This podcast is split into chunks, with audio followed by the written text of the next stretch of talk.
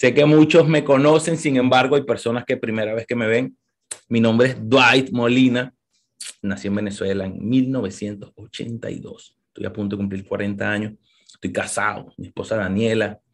Tengo un par de niñas hermosas de 12 y 8 años.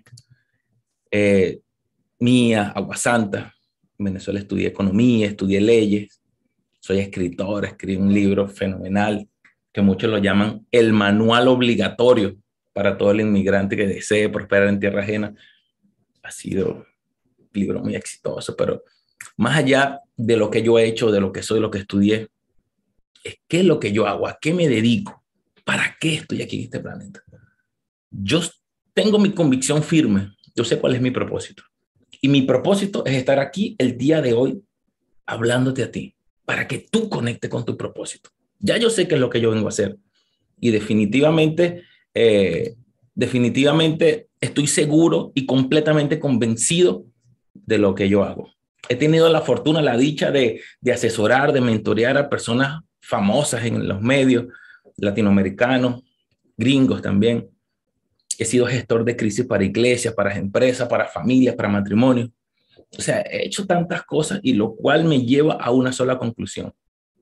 Estoy aquí en el planeta para impulsar a personas, para impulsar a empresas, para ayudar a esas personas a que se levanten, a que a través de mi, de mi testimonio y de mis experiencias pueda alcanzar el sitio que tú tienes planificado alcanzar.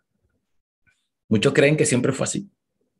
Pues no, yo también tuve caída, yo también tuve quiebre, yo también tuve que comenzar de nuevo, así como muchos de ustedes, tuvo que emigrar de su país, dejar lo que ya parecía tranquilidad, lo que ya parecía, no, ya por fin lo logré, soy exitoso, tuve que dejar todo. Pero ¿saben qué? Tenía la firme convicción de que era cuestión de tiempo. A veces me rendí, muchas veces me rendí, yo decía, ya hasta aquí llego, ya Señor, te equivocaste, no era la palabra, la escuché mal, pero seguía, algo me decía, ah, un día más, una milla más. Y así como ustedes que tienen muchas dudas, tienen mucha incertidumbre, yo también los tuve. Pero sabes que le tengo una buena noticia, sí se puede, sí se puede, sí se puede alcanzar ese más allá, sí se puede alcanzar ese poquito, esa milla extra sí se puede. Primero, yo no he sido el único, ni tampoco seré el último. Y segundo, yo no soy extraterrestre, yo soy un humano latino, así como ustedes. Y es por eso que decidí escribir, es por eso que decidí integrar toda la experiencia que, me, que mi camino me ha enseñado, más todo el conocimiento que he adquirido, más todo el empoderamiento de las plataformas, de todo eso, encerrarlo en eso que vamos a compartir el día de hoy y mañana.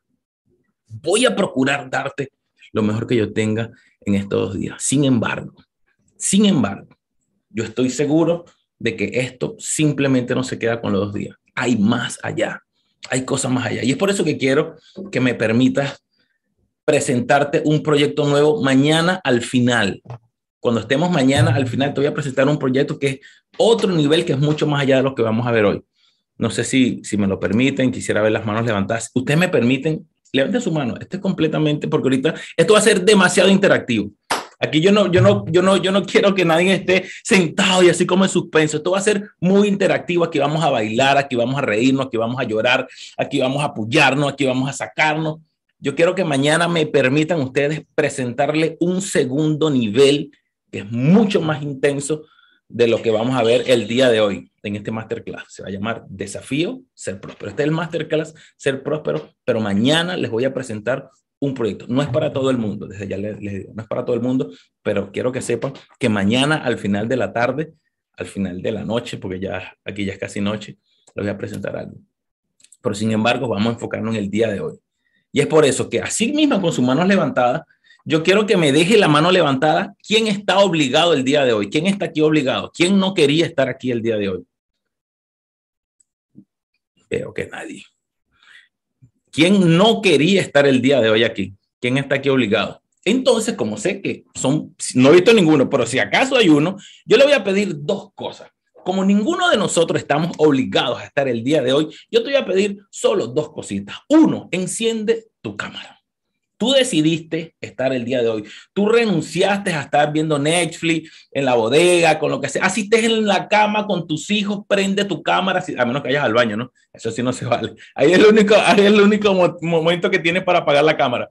Pero yo necesito que tú enciendas tu cámara porque yo necesito interactuar con caras, con rostros. Aquí vamos a empezar a conversar. Voy a empezar a llamar personas por nombre vamos a hablar. Si me sale el nombrecito, es más de hecho, en mi monitor, que tengo un monitor aquí arriba, si me ven viendo arriba es porque veo varios monitores, porque son muchas personas. En mi monitor solo me aparecen personas con, con la cámara encendida, no me aparecen los que tienen la cámara apagada. Y esto es para ti. Número uno, que enciendas tu cámara. Y número dos, necesito que por favor hagas los ejercicios conmigo. Si yo te pido, levanta tus manos, levanta tus manos, escribe, espero que tengan papel y lápiz, vinimos a una clase. Si yo te digo, escribe, anota, recuérdate, párate, sube, bájate, porque todo esto está estratégicamente diseñado. Es un programa que no es que yo me lo inventé de la noche a la mañana. Es más, mira, escuchen esto. Voy a soltar el código. Cuando yo haga así, cuando ustedes me van aplaudiendo algo, anótenlo porque son códigos que van a ir lanzando, códigos que ya han resultado. Cuando yo estoy hablando normal, pero yo cuando aplauda algo que diga, ¿qué fue lo que dijo? Y anótenlo, porque más adelante lo vamos a poner en ejecución. Pero volviendo al punto, esto es algo que está estratégicamente planificado con psicólogos, maestros, gente de PNL, gente muy profunda en, esto. Y entonces esto va a estar súper interesante. Entonces, por favor, si lo digo, paramos. Si no, ¿Estamos de acuerdo? Levante su mano. Estamos de acuerdo en esto, ¿verdad? Bueno, vamos a empezar con la primera tarea, señores. Esto es así. Esto es así. ¿A cuánto le gusta bailar? Entonces, párese de su silla porque vamos a empezar a bailar pero van a hacer esta coreografía que yo les voy a decir. Miren, primero, no sé si me ven, ahí me están viendo. Estiren sus manos. No sé si les gusta el merengue. Aquí puro latino. Vamos, párate, de tu silla, párate, vamos, párate. Párate, párate de tu silla. Empieza a tender tu mano. Levanta tu cara, levántala. Levanta el mentón, levántalo. Levántalo. Abre, ensancha. Abre baila, ensancha. Y si estás con tu esposa ahí, ponte a bailar con ella, ponte. Pero así, ensancha. Levanta tu cara, vamos. Ahora mano arriba. Ahora las manos van arriba. Arriba. Vamos, eso es. Vamos, déjame ver la otra, la otra sección de personas. Eso es. Todo. Mentón arriba. Abre, cierra. Abre, cierra. Y la vueltica y la vueltica. Vamos. Arriba. A los lados. Arriba. A los lados. Es imposible que tu cuerpo no empiece a generar energía. Es imposible. Así estés en el carro, vamos, levanta tus manos, pero sobre todo sube la cara. Cuando subes la cara le dices al cerebro algo importante está pasando o está por suceder. Vamos, levanta tu cara. Porque está empezando esto, señores, de la mejor manera. De la mejor manera. Vamos, no pare de bailar. Si está con tu esposa ahí, bailala. Mira, y está con su hijo, Carmen, David, Juana. Vamos bailando, no bailando.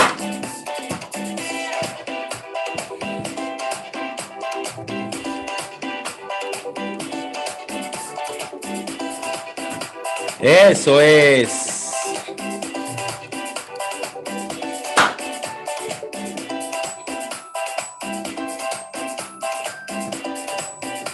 No, bailando, todo el mundo bailando, con las manos al lado. Vamos, Maray, no te veo bailando.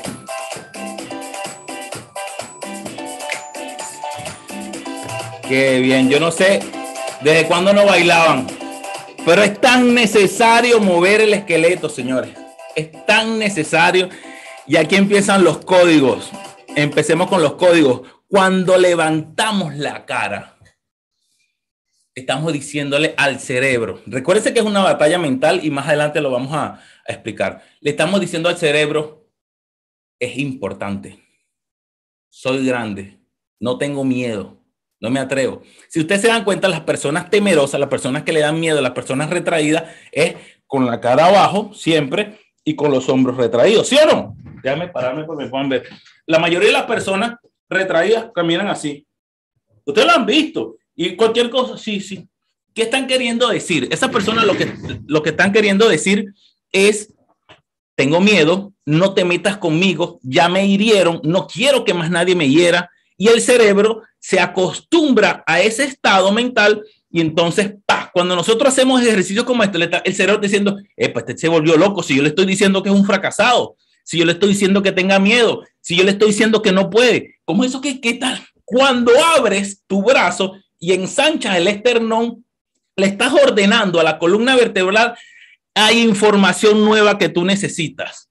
Ponte las pilas. El cerebro dice, el cerebro dice, epa, tú eres grande, no tienes miedo, hay información nueva todo, todo lo que vamos a hacer en estos días, señores, está estratégicamente pensado. Así que, por favor, por favor, ya que se tomaron la amabilidad de suscribirse, registrarse, mantenerse en el grupo de WhatsApp, que eso es lo más difícil, les pido que no se salgan, no se salgan hasta, hasta el año que viene, no se salgan, porque eso es sorpresa y sorpresa.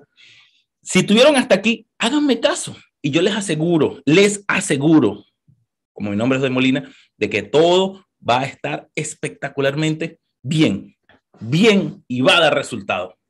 Bueno, tenemos ya, como hasta me cansé un poquito. Son pocos los realmente comprometidos en llegar hasta el final. Y esa es la base de un verdadero cambio. Y si desde ya, con lo que comenzamos, tú sientes de que esto no va para el baile, que esto no es para ti, lo que estoy diciendo, eres libre de ir a ver Netflix, pero mañana no te quejes. Eres libre de ir a hacer lo que tú quieras, pero mañana no te quejes. Así que por favor, yo necesito gente de compromiso. No pongan la manito, sino simplemente todo, levante su manito así, la física. Levante su manito física. Gente de compromiso. Gente que se comprometa, no conmigo. Ya yo sé quién soy. Ya mi equipo está formado. Que te comprometas contigo, con tu familia, con tu hijo, que tú vas a finalizar esto hasta mañana que se acabe. Los ocho códigos. Porque cuando yo te suelte el primer código, tú vas a decir, listo, yo no necesito más Eduardo. No, no, no, es que con esto ya yo me como el mundo. No, no, resulta que no. Resulta que puede ser tan perjudicial el hecho de que, muchachos, si me ayudan a bajar las manos, por favor, eh, para no lower, listo, para que pueda fluir aquí. Si usted piensa que ustedes tienen la vida resuelta porque se aprendieron un código o dos códigos, están mal. De hecho, si aplican solo estos dos códigos sin saber o sin conocer los otros ocho códigos, puede ser peor, puedes llegar a un estado peor de donde estaba. Porque si crees que tienes alineados los pensamientos y el segundo código y ya te pones a hacer inversiones que no sabes, porque después no vas a saber cómo reaccionar ante, ante, la, ante la vida, ante la sociedad, ante el caos que vivimos normalmente. Y es por eso que necesito que escriban ahí en el chat. Yo me comprometo, listo, me comprometo, me comprometo a permanecer Mira, aquí dice Ricardo no se oye.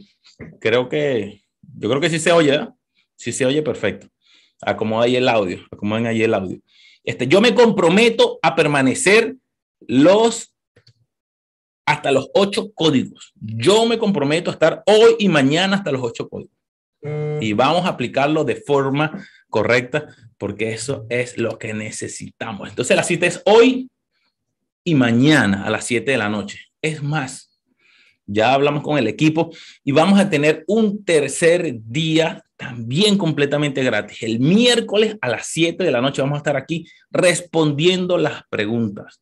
Así que todas, porque, ¿qué es lo que pasa? Quiero aprovechar el tiempo de una manera, es por eso que me estoy tomando tanto tiempo en esta presentación, porque quiero aprovechar cada minuto con ustedes, que sé que es fundamental. Entonces, todas las preguntas que tenga, que van a ser muchas preguntas, ustedes las van a anotar y todas las preguntas las vamos a responder el día miércoles a las 7 de la noche. Hoy, mañana, clase fuerte. Esto es un intensivo. O sea que abran su mente y tengan su papel y lápiz, grabadora. De igual forma, esto, va a estar, esto está saliendo por YouTube y está por Instagram también, por mi cuenta, para que pueda llegar y pueda quedar grabado. Sin embargo, no hay nada como el B2B, el person to person, para, para, para generar esto.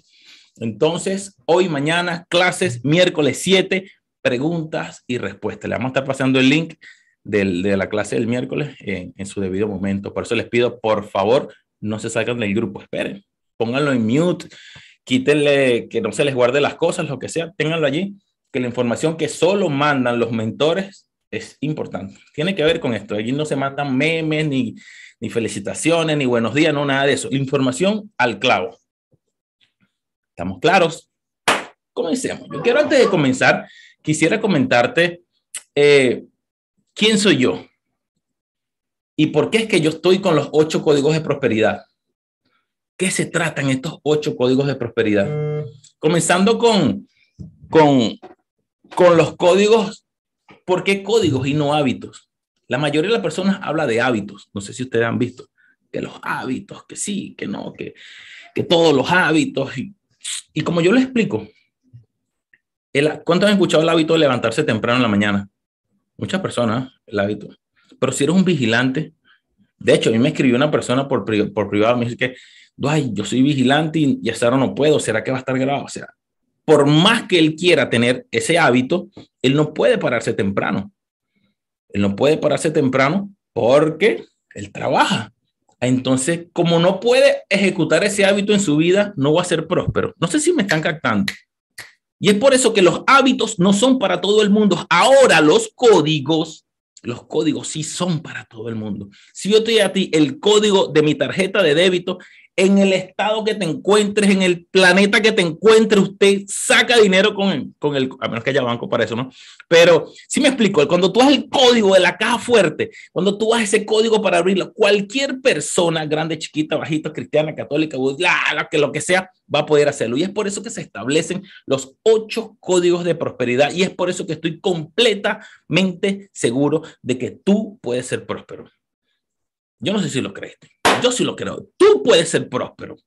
Tú puedes ser, tú puedes prosperar, tú puedes vivir una vida de tranquilidad, una vida de paz mental, una vida con libertad financiera, un matrimonio estable. Tú puedes estar donde tú quieras estar, conforme a que tu vida vaya evolucionando. No siempre fue así mi vida. Yo no siempre tuve este, este, este ímpetu, estas ganas de comerme el mundo.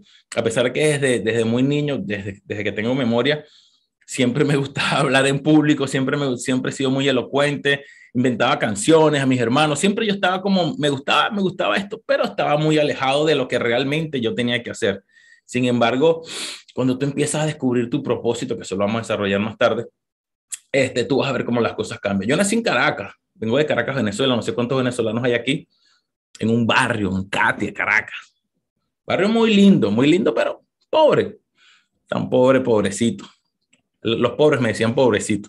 Mentira, a mi mamá le tocaba trabajar muchas, muchas horas, vivía con mi abuela. Eh, en ocasiones veía a mi mamá los fines de semana. Eh, fue fuerte. Sin embargo, yo nací en el barrio y, aquí hay personas, vivo conectadas, personas que, que, que son de donde yo nací. Pero ellos pueden ser testigos que yo nunca pertenecía al barrio. Siempre chocaba, siempre o sea, habían cosas que yo no estaba de acuerdo y no entendía el por qué. No entendía qué es lo que pasaba, que no podía como cuadrar con, con, con ese tipo, con esas relaciones, con eso. Y es por eso que empecé a estudiar, Dios me permitió salir, tener mi propia casa, mi propia empresa. Genial. Rompí una empresa, la quebré, volví, me casé, me fui con mi esposa a otra ciudad y seguí emprendiendo y seguí emprendiendo. ¿Y saben qué? Era exitoso en todo lo que hacía. Sin embargo, no tenía el conocimiento. Para hacer el cuento cortico que se me acaba de llegar a la mente. Una oportunidad, yo, tenía ya un negocio desarrollado para mí como Movistar. Y porque la supervisora no me, me dijo que no se podía darme un descuento o algo así, yo agarré un berrinche y cerré la empresa. Imagínense el nivel de inconsciencia de este niño de 25 años, pero como era exitoso, y estaba bien lejos de la prosperidad, no tenía el conocimiento, no tenía mentores, me la creía que me la sabía toda más una porque en 25 años yo tenía lo que gente en 40 no tenía. O sea, tenía los dones, el talento, pero no tenía el conocimiento. Al punto que cuando Dios me dice, sal de Venezuela, es tiempo que yo voy a salir de Venezuela si ya yo tengo fincas, tengo negocios, tengo, ¿cómo que yo voy a salir de Venezuela? Ya mi hija eh, ya, ya, ya, había nacido, mi esposa, mi casa, tanto que me costó construir mi casa, va a salir de Venezuela. Sal de Venezuela. Bueno, se puede imaginar, no sé cuántos somos cristianos aquí, creemos en cuando Dios te habla, que tú dices, no, ese tiene que ser el diablo que me habló. ¿Cómo Dios me va a decir que me vaya de Venezuela si ya tengo todo? Si Chávez se acaba de morir o está por morirse, ¿cómo que ya se acabó la desgracia en Venezuela? Año 2014. Bueno, me fui. me fui para los Estados Unidos, vendí un par de cositas, me traje un dinerito, todavía estaba mi empresa allá en Venezuela rodando, una empresa exitosa, una empresa rentable. Bueno, señores, dejé la empresa en manos de mi esposa, pero nunca capacité a mi esposa. Nunca dejé un equipo, como yo me las sabía todas y no necesitaba mentor ni un gran equipo, sino yo podía resolver todo porque yo era el super Dwight. ¿Saben qué pasó? En menos de tres meses, todo lo que yo tenía en Venezuela se vino abajo. Se vino el país abajo y con ello toda la economía se vino, tuvimos casi que regalar los carros, casi que salir corriendo del país. Y yo con lo que me traje, como no tenía el conocimiento, ni mentores, ni las estrategias, ni nada, todo lo perdí tuve que empezar, tuve que empezar de nuevo, viéndome la fea, muy fea. Me la vi muy fea. Después de ser el gran empresario, el gran empoderado, el que llamaba para dar conferencia, el que escribía, tener que ir a fregar piso en un restaurante porque todavía no me había llegado mis papeles como era para poder tener un trabajo decente creía que yo hablaba inglés, no hablaba inglés nada, ni siquiera entendía lo que me decían allí. Como yo siempre digo, lo bueno de que ellos me contrataron es que el piso quedaba limpiecito porque utilizaba mis lágrimas como desinfectante. Yo decía, no, señor, tú, tú te equivocaste, yo no, yo no tengo que estar aquí. Y con la mente luchando, batallando todos los días, ¿cómo me devuelvo a Venezuela? ¿Cómo hago para decirle a mi esposa que todos los días me llama, papi, ¿cuándo me vas a venir a buscar? Cuando me mandas el pasaje? Y yo no tenía ni un peso. Con mucho sacrificio llegaba a pagar la renta. No tenía nada, ni un dólar. Pero yo le decía, esposa, ya todo va a estar bien. Estoy bien, estoy tranquilo, todo, todo va a estar bien. Mi salud desmejorándose de una manera tal que llegué a pesar 154 kilos, señores. Yo era una ballena, era como así. O sea, fue un un, un, un sinfín, era como un remolino que parecía no tener fin. Parecía que esto nunca iba a tener fin. Dios bendiga a las mujeres. Dios las bendiga a las esposas. Dios bendiga a quien cree en, las esposas. ¿Sabes qué hizo mi esposa? Agarró, remató un carro, que siempre digo que lo vendió muy barato. Agarró, vendió uno de los carros, el último que quedaba y se compró los pasajes y se vino a Estados Unidos con las niñas. Se vino y me dijo, ¿sabes qué? Llego el 25 de septiembre. Pero que, pero que, ¿a dónde vas a llegar? Yo vivía en un cuartico con mi primo, un cuartico así dos por dos. Mi primo y yo con todos los corotos, con todas las cosas, en Nueva York, ni siquiera en Miami, que uno podía medio conocer, habla español, en Nueva York. Señores, ese fue el principio de mi historia. Allí es donde comienza mi verdadera historia. Yo no entendía todas las cosas que me pasaban en Venezuela hasta que estuve aquí. Yo, yo decía, yo nací con suerte, nací con una gracia de Dios, porque realmente yo no me esforzaba mucho por, las cosas. Se me daban, los negocios se me daban, la capacidad para hablar en público se me daba, persuasión y conocimiento en venta se me daba. O sea, todo se me da. Aquí yo tuve que enfrentarme con la realidad. Aquí tuve que enfrentarme con ese, con ese, con ese por qué estoy aquí, con ese por qué estoy en este planeta. Empecé, como no sé cuánto conocen a venezolanos aquí en Miami, a hacer Uber. Llegaron los papeles. Vamos a hacer Uber, esa es la solución. Vamos a hacer Lyft, esa es la solución. Delivery, broma de comida. Y seguía mi cuerpo engordando. Seguía engordando.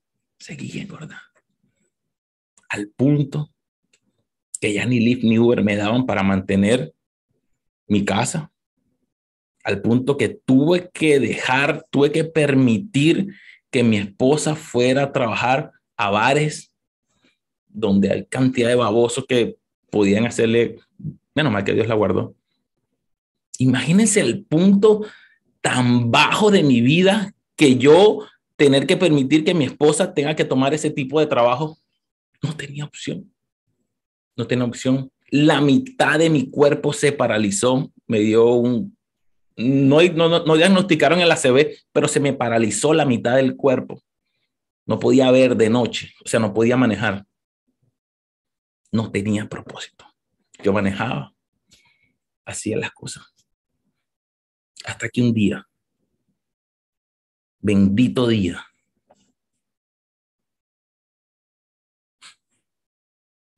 Bendito día.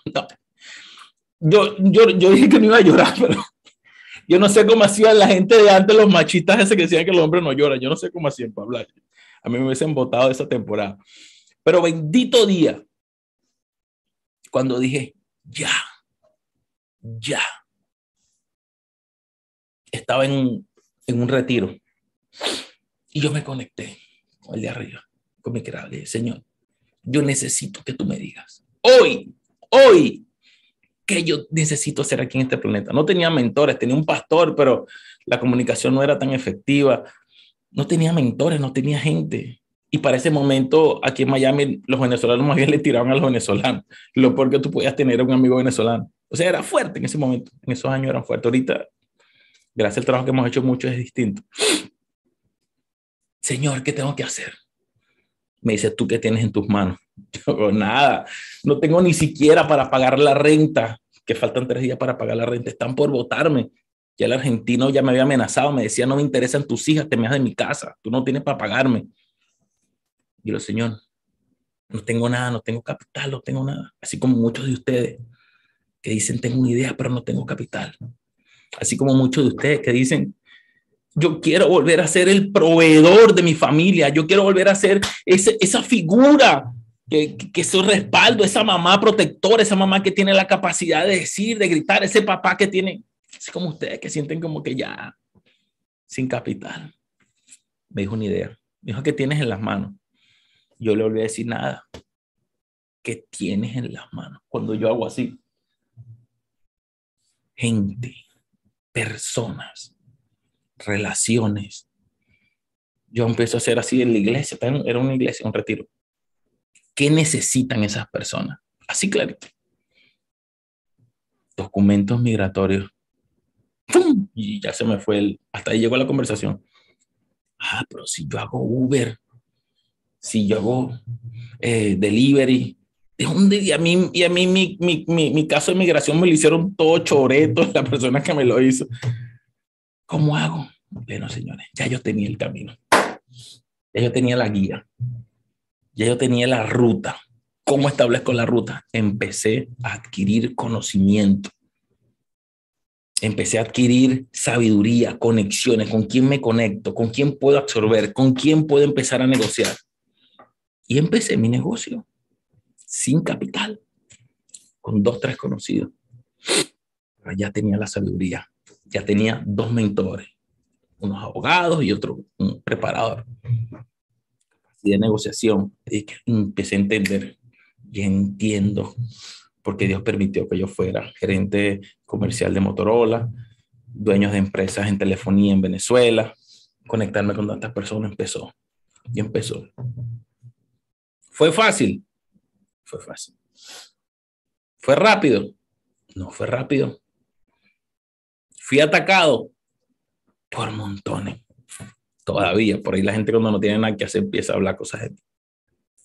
¿Va a ser fácil para ti? No va a ser fácil. De hecho, si es fácil no me gusta. Es, una frase que tengo muy pegada. Si es fácil, no, si es fácil no me gusta. Pero ¿sabes cuál fue la, cuál fue la, la clave? Y es aquí donde quiero entrar al primer código. Los pensamientos es que donde vamos a descifrar los primeros códigos. Claro. Los pensamientos. Vamos a desarrollar la palabra próspero. Si nos ayudan con la lámina, por favor. Gracias. Pensamientos. Si se dan cuenta, vamos a desarrollar la palabra, la palabra próspero. Cada una de ellas representa lo que son la línea de pensamiento. ¿Por qué es tan importante los pensamientos? ¿Por qué tenemos que, que, primero desarrollar los pensamientos? Me imagino que ustedes ya, estarán suponiendo que son la R, que son la O, que son la... Pero ¿por qué están los pensamientos de primero? Mire, si yo a usted ahorita en este momento le doy un cheque de 50 mil dólares, usted va a ir, va a pagar sus deudas, a pagar sus cosas, se compra unas dos, tres cositas y listo. Usted sabe qué va a pasar dentro de tres meses. Usted va a volver a estar en el mismo sitio Porque tus pensamientos no están alineados con tu cartera. Tus pensamientos no están alineados ni siquiera con tu propio cuerpo. Uno va para un lado, otro va para otro. Cuando nosotros tenemos los pensamientos claros, nosotros tenemos una batalla, una, una batalla mental todos los días. Todos los días tenemos entre 9 mil y 15 mil pensamientos. ¿Sabes qué es eso? 15 mil pensamientos. Ahora esto no es lo sorprendente. Lo sorprendente es que el 80% de estos pensamientos son autónomos, son involuntarios. Yo no sé si están tomando notas. 15 mil pensamientos diarios, de los cuales el 80% son autómatas. Nosotros no lo decidimos. Y esto no es lo peor. Lo peor es que el 80% son negativos. O sea, tú estás diariamente en una batalla. Tú no puedes, fracasar, te van a demandar, te vas a divorciar, tu hijo va a ir preso y es la droga y estás aquí, tú estás todo el día que no, que sí, que no, en una batalla mental, en una batalla mental. Yo no sé si yo soy el único loco que ha tenido eso. Diariamente. Es más, quiere que le diga una verdad. Hasta cuando estás orando, cuando estás conectado con tu creador o con el diseñador, llegan pensamientos, no, que, que vas a comer, que si le echaste mayonesa a la pasta, que si, Vamos a ser sinceros. Hasta cuando estás en ese momento íntimo, cuando estás con tu esposa que te está hablando, que te está diciendo, papi, qué lindo lo hiciste, y tú estás, sí, pero ¿será que el carro le eche gasolina o no? Le falta gasolina. Todo el día tú estás generando pensamiento. Créame que hasta yo que enseño esto y he estudiado esto internamente, yo tengo, de repente ya yo algunos que lo puedo controlar. Ya vamos a saber cómo se controla, va a ser muy fácil. No se preocupe que estamos aquí para aprender pensamiento. Cuando te enfocas en una casa nueva, hay muchas probabilidades de que, de que termines teniendo una casa nueva. Si te enfocas en problemas, ¿qué es lo que vamos a terminar teniendo? Gracias, problemas. Y es aquí donde viene la, el poder, aquí donde viene el poder de saber qué pensar y cuándo pensar. A usted le va a llegar por, por email revisen su email, por favor, con el que se registraron. Le va a llegar por email un workbook, un libro de trabajo donde todo lo que estamos aprendiendo, ustedes lo van a poder imprimir y van a poder desarrollar sus tareas. Y parte de esas tareas también las vamos a discutir el día miércoles. Hay tres pasos súper importantes para convertir los pensamientos limitantes en empoderantes. Tres pasos fundamentales. Uno, identificarlos. Dos, cuestionarlos. Y tres, transformarlos. Vamos a identificar unos pensamientos. ¿Qué pensaste el día de hoy? Yo por lo menos pensé en puro el masterclass de teorita todo el día. Estuvimos trabajando desde muy temprano. Pero tú en qué estuviste pensando el día de hoy? ¿De qué hablaste con tu entorno? Revisa tus chats. ¿A quién fue el último que hablaste? Ahí tú puedes ver. De todo eso es lo que tuviste en tu cabeza todo el día. Repasa que ibas pensando en el carro. ¿Cómo te sientes hoy? ¿Qué ha causado eso? Si estuviste todo el día pensando en eso, lo más probable es que eso te llegue. O ya te llegó o está por llegarte. Tú no puedes evitar que los pájaros vuelen alrededor de tu cabeza. Lo que sí puedes evitar es que hagan nido. Esos pájaros son las ideas, son los pensamientos. Cada uno de ellos que se coloca en tu mente y lo dejas alojar en tu corazón.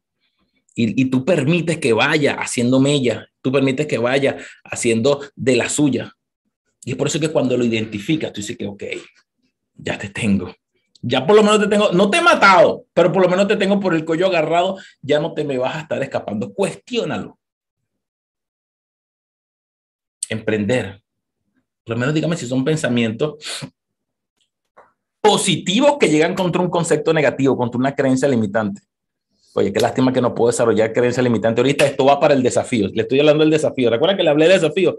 En, la parte del desafío utilizamos tres horas del desafío solo para destruir creencias limitantes. Pero vamos a decir, la podemos soltar algo, algo de lo que viene allá. Tú agarras el pensamiento, ya lo identificaste, ahora lo cuestiono. ¿Cuántas personas ok, vamos a suponer, ¿cómo yo lo hago? Esto es un método Dwight. Yo me propongo algo y yo lo que digo es que, ¿cuántas, por ejemplo, comprarme un bote? Fue una de las últimas Ok, cómprame un bote. ¿Cuántas personas han podido comprarse el bote? ¿Qué hicieron ellas para lograrlo? Sin dinero, con dinero, con crédito, como sea. ¿Puedo yo hacerlo? Lo cuestiono. ¿Cuántas personas han podido emprender su negocio sin dinero? Yo sé que yo no he sido el único loco. Yo no sé que no he sido el único afortunado. Yo sé que muchos de ustedes también en oportunidades le, han podido emprender un negocio sin dinero. ¿Cuántas personas lo han hecho? De hecho, todos los grandes millonarios de ahorita empezaron sin dinero. El de Google, el de Facebook, el de Walmart, toda esa gente empezó sin dinero desde el patio de su casa. Si se dan cuenta, no es, no es tan difícil, no es tan loco hacerlo. Entonces tú lo cuestionas. Tú agarras y lo transformas por medio de una formación. No sé cuántas veces hemos pensado que ser rico es malo o nos han enseñado hasta en las iglesias. Hasta en las iglesias han enseñado que ser rico es malo, que la prosperidad es mala, que la prosperidad es del diablo. ¿Se han escuchado eso, verdad? No, malo es ser pobre, malo es no tener para comer, malo es que te quieran botar de la casa. Eso sí es malo. Contra eso es que, es que hay que combatir. Por eso es que yo, ah, cada yo maldigo la pobreza. Y disculpe que use esta expresión, solo lo utilizo cuando, cuando me refiero a la pobreza o al divorcio o esas cosas que no las quiero en mi vida, nada negativo, fuera. Ya yo sé que es pobre, pero también sé cómo es levantarse.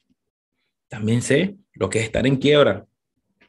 No sé a cuánto le pegó la pandemia, que parecía que todo estaba bajo control, todo, ¡pum! llegó la pandemia.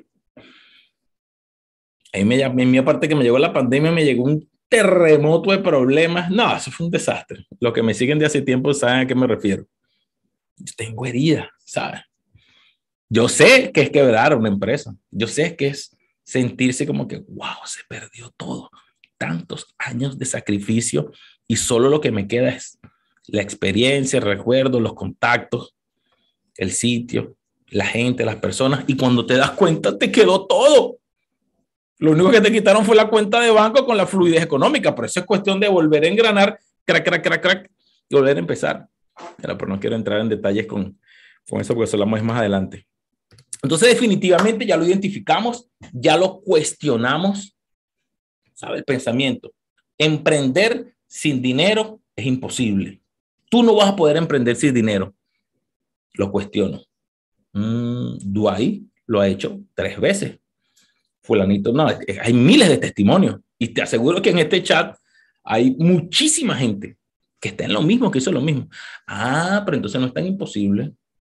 Solo que necesito, bueno, necesito X. Ahora vienes a transformarlo. Hazlo positivo y transfórmalo en una declaración. Que todos los días te levantes con esa firme convicción de que sí se puede emprender sin dinero ¿Qué va a pasar cuando tú haces ese tipo de aformación? No sé si te han acostumbrado a esta palabra. Aformación es convertir una creencia limitante en algo positivo. ¿Por qué si se puede emprender sin dinero? Ahí está. ¿Por qué si se puede emprender sin dinero? ¿Por qué Dwight si pudo emprender sin dinero? ¿Por qué Bill Gates? ¿Por qué yo, ah, todos ellos pudieron emprender sin dinero? Ya tú lo transformas y lo aceptas y lo adaptas entonces ya tú le estás ganando una batalla a tu mente, por lo menos una de las 15 mil, pero seguro que esa es la más que se repite. Sobre todo cuando ya, ya nosotros lo creamos como principio, cuando ya nosotros lo, lo, lo, tenemos como base, como estructura, como una parte moral de nosotros, como algo de los valores que me infundaron que ese próspero es malo, porque eso es del diablo, porque primero entra el rico por la aguja y no sé qué, tanta cosa que ni siquiera entienden la Biblia y la repiten. Ser próspero es bueno, señores. Ser próspero es bueno. Y no tanto hablo de la parte financiera, que también es muy bueno. A mí me encanta vivir, a mí me encanta viajar. A mí no me gusta tanto de ponerme cosas caras y eso, pero a mí me encanta tener un buen carro, viajar y conocer todos los rincones donde yo quiera. Y si me da la gana me paro a comer y si me da la gana me compro y si mi esposa me pide algo yo puedo dárselo, mis hijas puedo dárselo. Tener libertad financiera. Yo llegar a mi casa y está mi esposa y mis hijas esperándome, que mi esposa me dé un cafecito y, y veamos que llegue a mi empresa y yo pueda respirar paz, tranquilidad, que yo anhele estar en mi empresa, que yo anhele estar, eh, eh, eso se trata la prosperidad. Y es por eso que los pensamientos son importantes. Y aquí vamos a hacer un segundo ejercicio. Así que estire su mano de nuevo, ponga su mentón hacia arriba, suba las manos y agárrese la cabeza, así. Así, agárrese la cabeza duro y diga, Dios, ayúdeme a quitar estos pensamientos, por favor. Ay, vamos a despertarnos, porque esto va a estar bueno. Esto va a estar bueno. Vamos a empezar a identificar pensamientos. Y tienes que prepararte. Esto de las afirmaciones aplica para todo. En el workbook que, ustedes van a estar pasando, que van a estar viendo, eh, está interesante lo de las afirmaciones y cómo hacerlos. Todos los pensamientos negativos tienen su afirmación. Todos. Cuando tú lo aplicas y tú lo aplicas, solo son siete días. Siete días. Vamos a suponer que sería después del miércoles, cuando ya tengamos esta, esta práctica lista. Cuando al octavo día tu mente te va a decir, tú no puedes emprender sin dinero, no te lo va a decir, porque él ya sabe lo que tú le vas a responder. La mente dice, ok, me ganaste esa, me invento otra, estás gorda, lo que sea, y después tú vas a ver cómo batallas con lo que estás gorda, no quieres ir para el gimnasio, o tu mamá no sé qué, o tu papá lo que sea. O sea, cualquier tipo de creencia limitante, cualquier tipo de pensamiento negativo tiene su formación. Y nosotros ya estamos en la capacidad de transformar nuestros pensamientos. ¿Usted sabe de dónde viene la mayoría de los pensamientos? De las cosas que escuchamos. Y es por eso que lo que contamina no es tanto lo que entra, sino lo que sale de tu boca. Lo establece la Biblia. Pero nosotros tenemos que tener cuidado con lo que escuchamos. Nuestro corazón, que es nuestra mente, es un filtro, es, algo bonito, es algo preciado, es, como tu tesoro, tu casita, tu tacita. Tú no puedes permitir que venga cualquiera a echarle basura o echarle picante o echarle vidrio. Sí, la tenemos, ¿verdad? Sí la tenemos.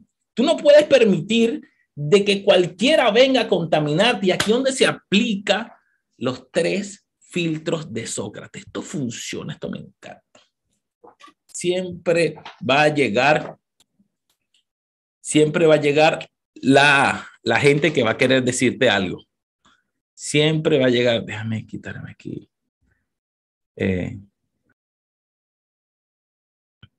ah, aquí estoy, ya estoy. Siempre va a llegar personas eh, queriéndote decir cosas. Son tres filtros de eso, que tener lo que está aquí. Es verdad. Vamos a suponer, mira, Dwight, tú sabes que eh, no es por nada malo, porque siempre comienzan así, no es por nada malo, esto es, esto es para orar por esa persona. Tú que ya va, ya va, ya va. Lo que tú me vas a decir es verdad. Es absolutamente verdad. Bueno, a mí me dijeron y, yo, y yo creo, no, pero yo creo en esa persona lo que me dijo, ok, lo que me vas a decir es algo bueno, tiene bondad. O sea, lo que tú me vas a decir es algo edificante, bondad. Es útil, lo que me va a decir tiene utilidad. Mira, si lo que te va a decir esa persona pasa esos tres filtros, escúchala.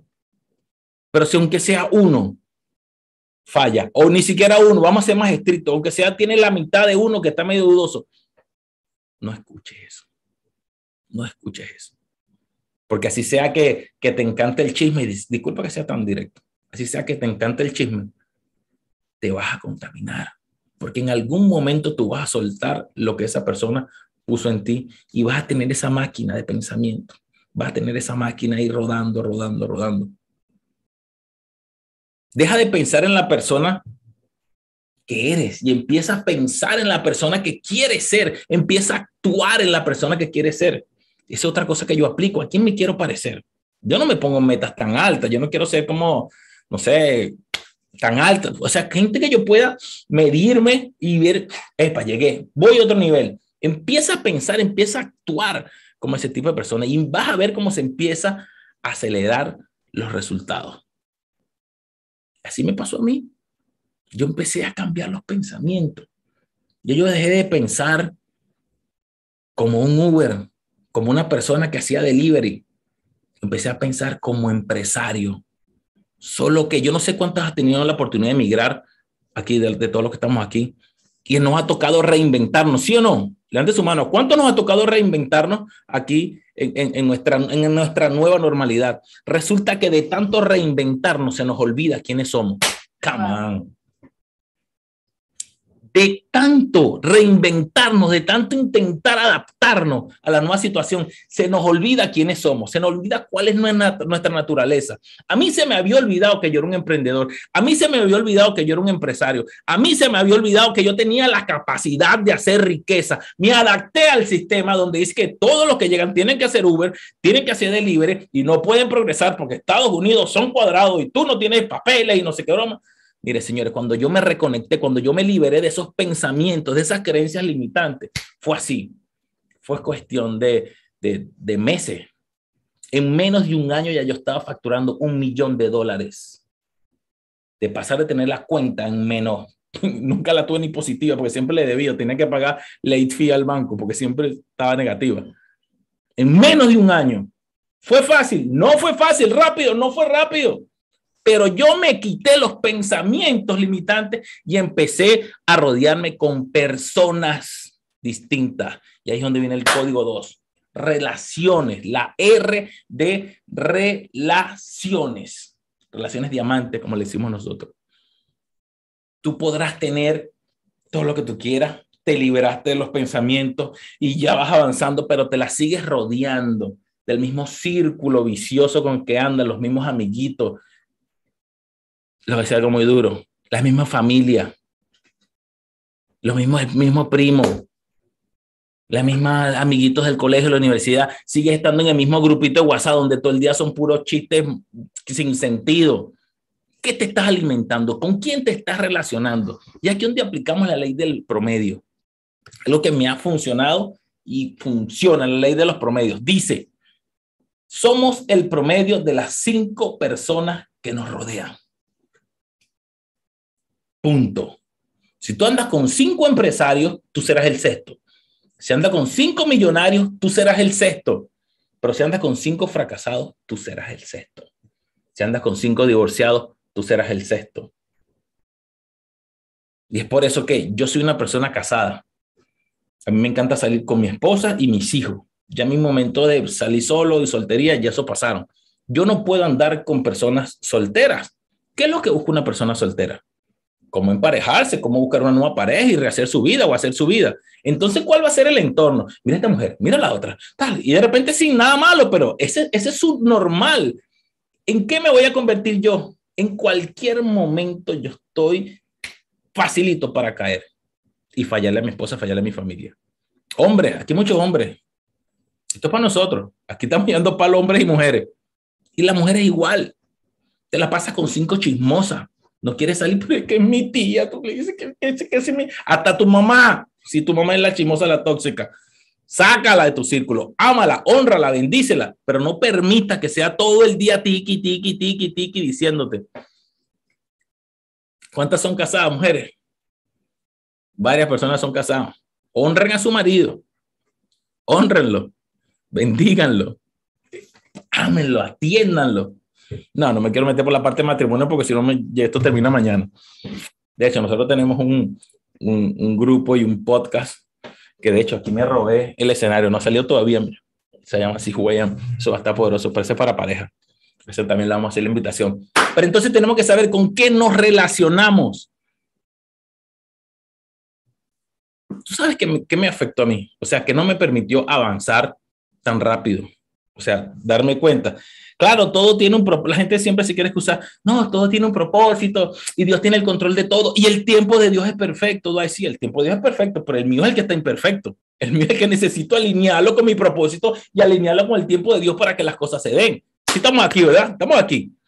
El tiempo de Dios es perfecto, sí, pero el mío está así, todo loco. Y mi propósito por aquí votado. Y yo tengo que alinear mi propósito con el tiempo de Dios y con mi tiempo para que todo así obre para bien y para que todo siga fluyendo de la medida que tiene que fluir a través de relaciones. Tenemos que saber con quién nos relacionamos. Hay personas que les gusta estar sola. Prefiero estar solo que mal acompañada, ¿cierto? Pero ¿hasta qué punto? ¿Hasta qué punto esa soledad te conviene? ¿Con quién hablas? ¿Quién te corrige? ¿Con quién consultas tus proyectos? Solo con el espejo. No, si ya te acabo de decir que tu enemigo, tu peor enemigo lo tienes en el espejo todas las mañanas. Tu peor enemigo lo tienes en el espejo todas las mañanas. Y es por eso que cuando te conectas con relaciones, no, que esto está demasiado poderoso. Esto se desarrolla también en el desafío, pero de hecho agarramos dos horas y hacemos un, work, un workbook, un workout con cada grupo en, en el desafío para, para hacer esto lo de relaciones. Pero esto está genial, esto está demasiado brutal. En el workbook que le va a llegar, hay unos ejercicios, lo tienen que hacer. Cuando te haces consciente de quienes te rodean, no te van a impulsar a donde deseas llegar. Entonces viene la pregunta, ¿cómo mejoro mis relaciones?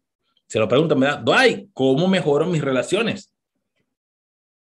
¿Cierto? Es fácil. Es fácil. Empezamos a trabajar en quiénes son las cinco personas que nos rodean. Te vas a dar cuenta de cosas muy dolorosas.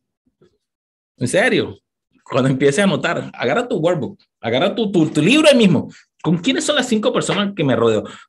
y ahorita que estamos en la era digital, ¿con quién son las cinco personas que yo chateo más todo el día o me la paso en el día físicamente? ¿Con quién? ¿Qué actitudes? O sea, ¿qué capacidad? ¿Qué, qué tipo de persona es? Cuando saques la cuenta, te vas a dar de que tú eres igualito a ese tipo de persona. Ya, con su permiso. te vas a dar cuenta de algo muy doloroso. Yo cuando hice el mío me di cuenta que hasta mi propia familia tenía que sacarlo. Tenía que dejar, no, no hablarle, no, eso, es otra cosa. O sea, dejar de pasarlo. Sí, sí me entienden, ¿verdad? Si el día a día chateando, que mira esto, que mira la foto, que mira este comentario, que etiquetándolo en Instagram y haciendo las cosas, y mira, vamos a reunirnos y todos los viernes para el mismo sitio y todos los sábados para el mismo sitio y el domingo, si acaso, van para la iglesia. O sea, ese es tu entorno. Y de ahí tú sacas tu promedio. ¿Cómo lo mejoro? Busca otro círculo. Inscríbete en el gimnasio, eh, distinto, sin ninguno de ellos. Empieza a hacer cosas distintas, cámbiate de, de, de, sede, inscríbete en otras actividades. Invierte en ti. ¿Tú sabes dónde es bueno conseguir gente que te impulse, gente que te lleve en cosas como esta? Cuando tú inviertes en conocimiento, tú estás seguro de que si no son mejores que tú, están buscando serlo. Me conviene. Me conviene porque muchos de ustedes en este momento pudieran estar acostaditos, algunos de repente en el parque o viendo televisión, comiendo, haciendo comida, que son actividades buenas, claro que sí, pero ustedes decidieron hacer algo distinto por ustedes y por su legado, por su matrimonio, por sus hijos, por los hijos de sus hijos. Y es así. Y es por eso que van a tener recompensa, se los aseguro con todo lo que estamos aprendiendo el día de hoy. No se preocupen que después vamos a empezar a cuadrar todo, pero tenemos que tener los conceptos claros de lo que estamos haciendo.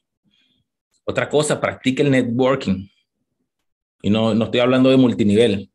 No tengo nada en contra del multinivel, por los que me conocen, prefiero, pasar, prefiero no hablar de ese tema por ahora. Empieza a interactuar, empieza a crear círculos de negocio, actividades. Vamos, vamos, vamos a ver de qué, qué tienes tú para mí. ¿Qué tengo yo que hacer? El tema de las relaciones es tan importante de cuando tú no sabes con quién realmente tienes que conectarte, cometes imprudencia, cometes, o sea, tomas decisiones errantes. Yo en un momento tuve que tomar una decisión por un socio. No la tomé de la manera correcta. ¿Se pudo corregir? Sí, estamos bien. Después tuve que asociarme con muchas personas en el transcurso de mi carrera aquí, por el tema de, de, de, exposición y llegar más, alcanzar más.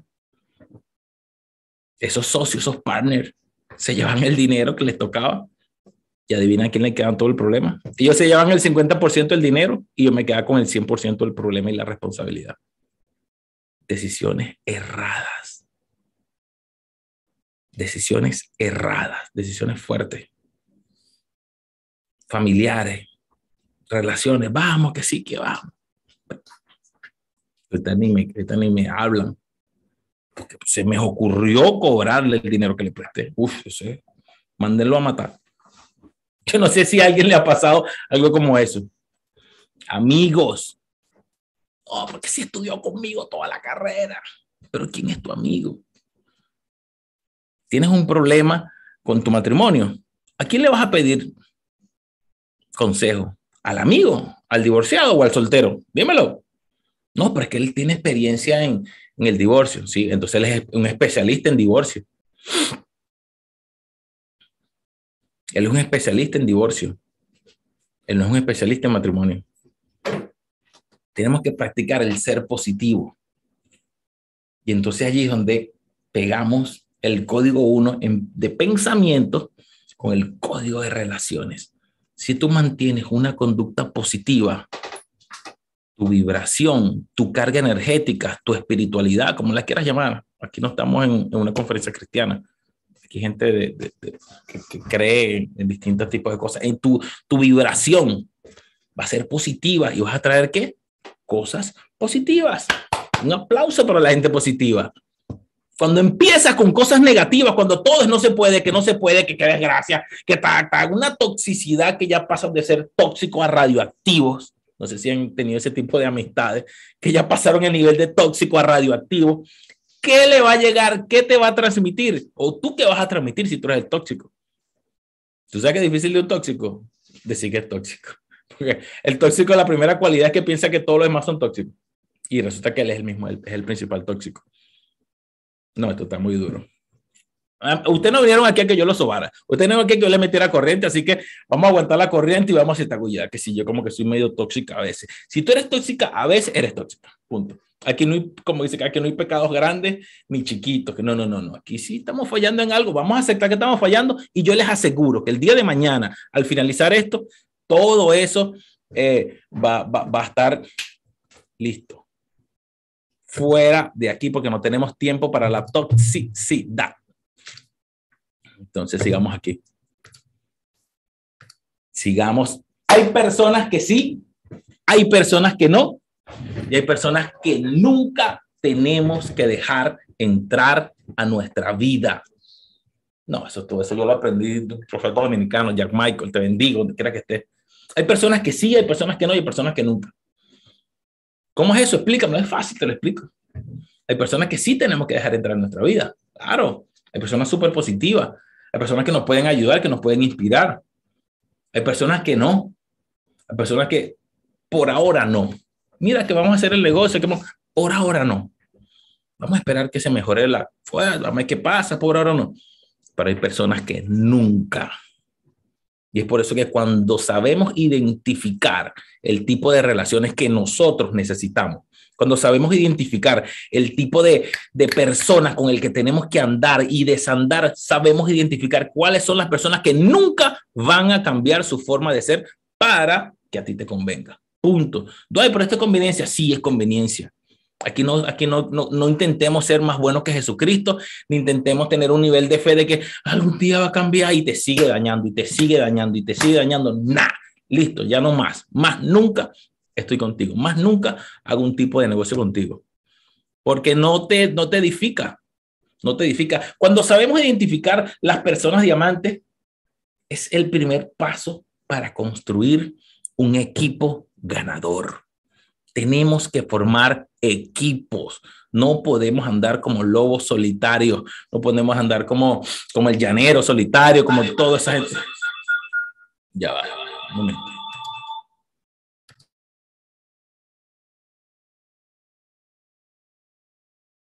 Ya va, que me hizo un feedback, algo por allí. Bueno, seguimos aquí. No podemos intentar, esto es en vivo, para que sepa que estamos en vivo. No podemos intentar eh, creernos las que no las sabemos todas. Ah, no, que yo hice el curso con Doy Molina. Sí, no, Doy Molina le cambió la vida como a 50 mil. Yo hice el curso dos días con él y ya no necesito de más. Mire, el día que tú digas que no necesitas de más nadie, ahí es cuando más necesitas. El día cuando tú sientas que no necesitas más información, estás mal, estás mal, muy mal. Y es por eso que, ¿cómo tenemos que desarrollar un equipo ganador? Desde la antigüedad, esta parte yo la llamo armando mi círculo íntimo desde la antigüedad. Imagínense, no sé si han escuchado la historia del rey Salomón. El rey Salomón fue una persona que tuvo la oportunidad de hablar con Dios en un sueño y él le preguntó, que, pídeme lo que tú quieras que te lo voy a dar. Pídeme lo que tú quieras. Es hijo del rey David.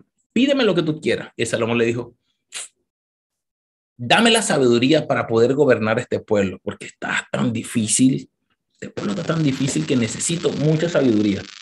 Y el Señor le dijo, por cuanto me has pedido sabiduría y no oro ni plata, te voy a hacer el hombre más sabio del mundo y adicional te voy a hacer el hombre más rico del mundo que existió, que existe y que existirá. Imagínese ese nivel de, de bendición que le dio el propio Dios. Bueno, Salomón andaba con magos, con profetas, con consultores, tenía un cuerpo consultivo de ancianos para él tomar una decisión. Dios mío, si el hombre más sabio del mundo necesitaba como 20 o 30 personas para tomar una decisión, ¿cuánto vas a necesitar tú, normal, humano, como tú y como yo? Necesitamos andar con un equipo ganador. Necesitamos andar con gente que nos rodee, que piense igual a nosotros o mejor que nosotros.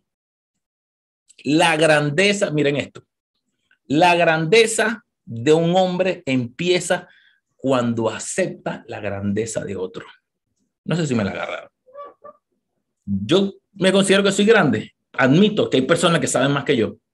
Hay personas que son más inteligentes que yo. Hay personas que me pueden ayudar. Hay mentores que son necesarios en nuestra vida. Hay conferencias que yo tengo que hacer. Yo tengo que dejar de ver la novela, el show, lo que sea, por dos horas, dos días a la semana, no sé cada cuánto tiempo, porque yo necesito escuchar qué es lo que tienen distinto para mí estas personas. No sé si me están agarrando la idea. No sé si, no sé si estamos aquí todos, porque es tan importante cuando tú armas tu círculo íntimo, cuando tú armas tu junta directiva, cuando pueden tomarse de repente un café, salir o si están en, otras ciudades, hacer un meeting como este, donde todos puedan estar unidos en, lo mismo, en, en lo que están haciendo.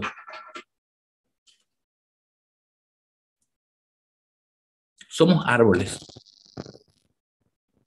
Nosotros damos frutos.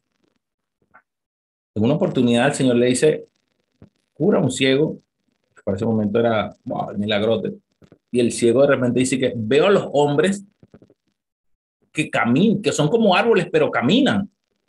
O sea, en ese momento, ese señor ciego tuvo la oportunidad de ver a los humanos, a nosotros, como nos ve Dios, como árboles. Y nos vamos a medir por los frutos que demos. Señores, recuerden que los árboles no dan frutos para sí mismos.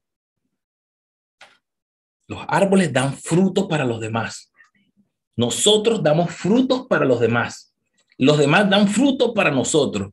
Ahora, tú vas a estar con una mata de sábila cuando tú eres un árbol de mango. ¿Te gusta comer sábila?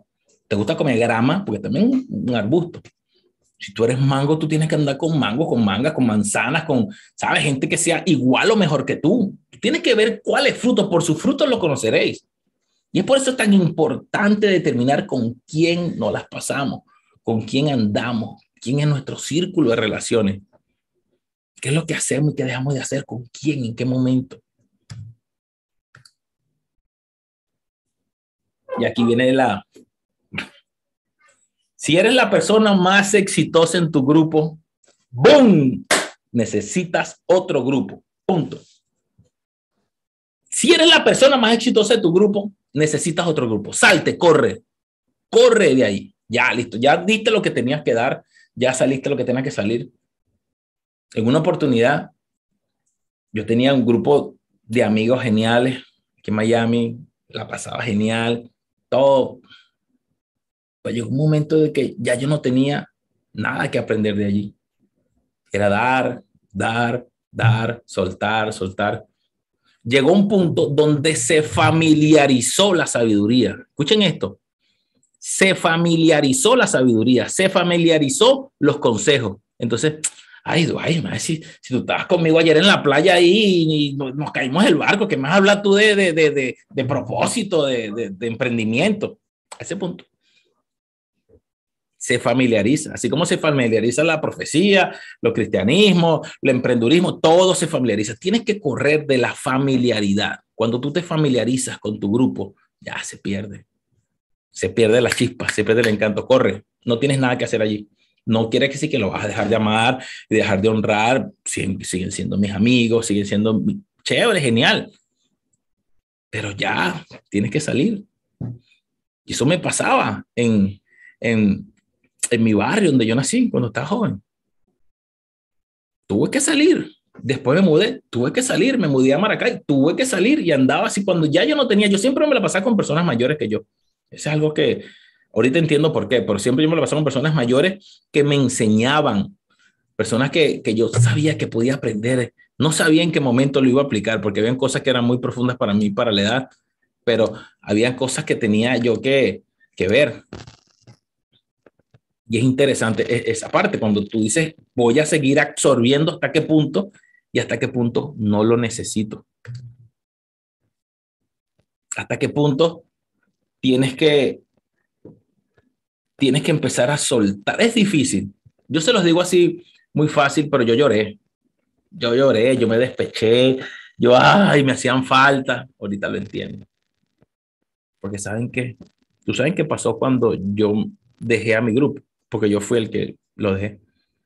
Todavía a veces me lo sacan en cara por ahí. Yo fui el que lo dejé. La mayoría ahorita son empresarios.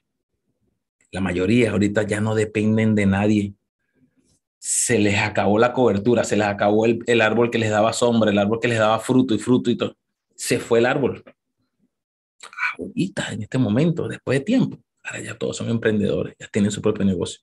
Aprendieron, se dieron cuenta que todo lo que yo les enseñaba es cierto. Todo lo que yo les enseñaba, todo lo que veían de mí es positivo.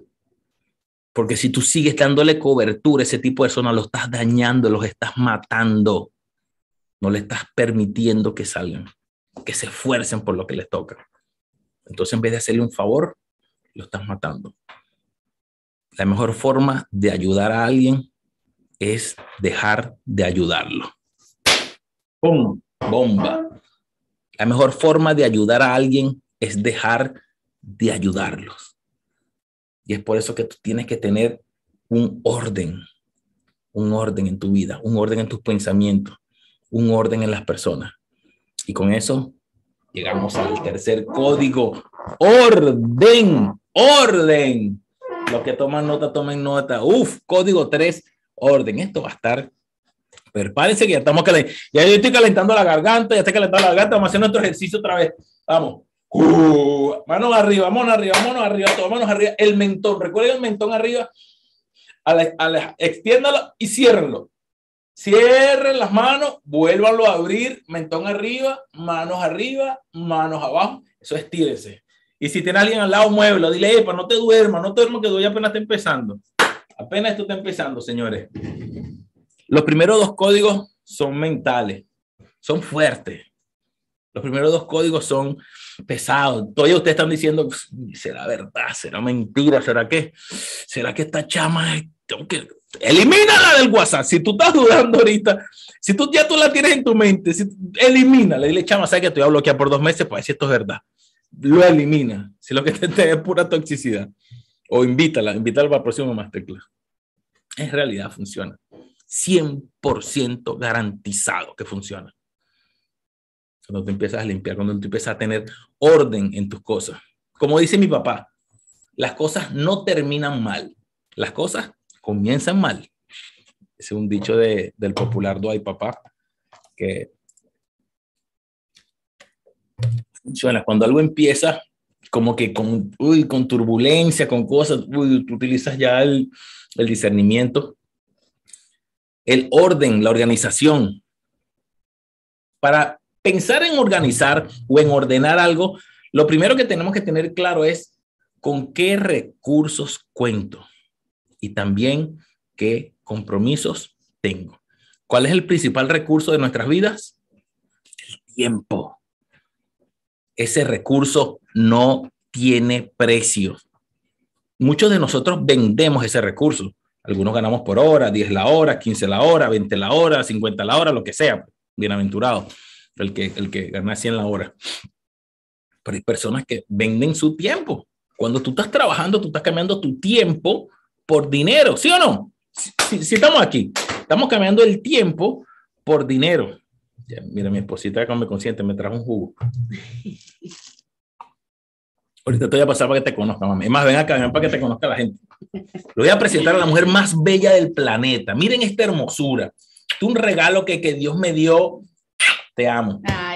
Ya, ya voy a empezar a hablar de ella, voy a empezar a llorar. Yo también me estoy empoderando. no, ella ha hecho todos los masterclass, lo hace y lo repite y los enseña y se mete y sale. el tiempo. Las tres cosas que nosotros tenemos que empezar a ordenar es el tiempo, el dinero y la gente, las relaciones. Ya aprendimos. ¿Ves, ¿Ves por qué estos códigos tienen un orden específico y no se pueden saltar? Y es por eso que les pido, por favor, que terminen el día de hoy y mañana también lo terminen para que puedan ver cómo todo lleva un orden relativo.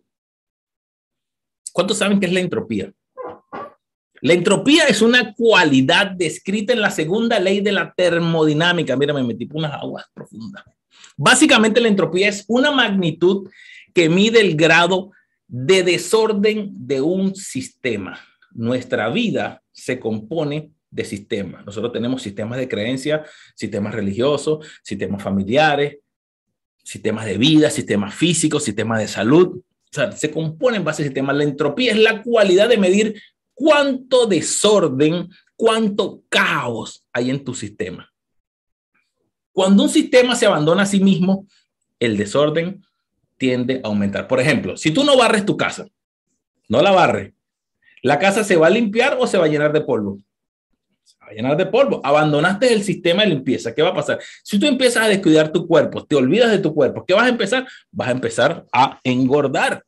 Vas a empezar a perder la, la, la salud, lo, lo, que te, lo que te hace. ¿Por qué? Porque tú abandonas el sistema, porque no tienes un orden en lo, que estás desarrollando con el sistema.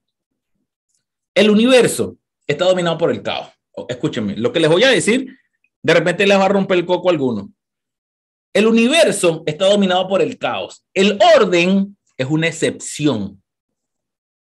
Nosotros pensamos que no, que necesito estar ordenado porque de, sí, no, no, no. Lo normal es que estemos desordenados. Lo normal es que nuestra vida viva en caos. Cuando nosotros colocamos el orden, es allí que está la excepción. Vámonos a la Biblia. Yo, no, yo utilizo la Biblia y les pido perdón a los, que, a los que no leen la Biblia, porque primero es el único libro que se utiliza para jurar en cualquier jurado del mundo, en cualquier corte, ponen la mano sobre la Biblia. Es el libro con más traducciones, es el libro que, tiene más escrito, el más vendido del mundo, y es por eso que yo siempre utilizo la Biblia como referencia. La Biblia comienza en el versículo 2, dice, la tierra estaba ¿qué? Desordenada y vacía. My God, ¿cómo tú me vas a decir eso?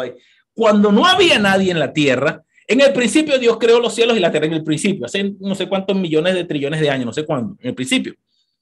Y en el segundo versículo te dice, la tierra estaba desordenada y vacía. Vino Dios a poner orden. Yo por eso que lo normal es que nosotros estemos en desorden, estemos en caos.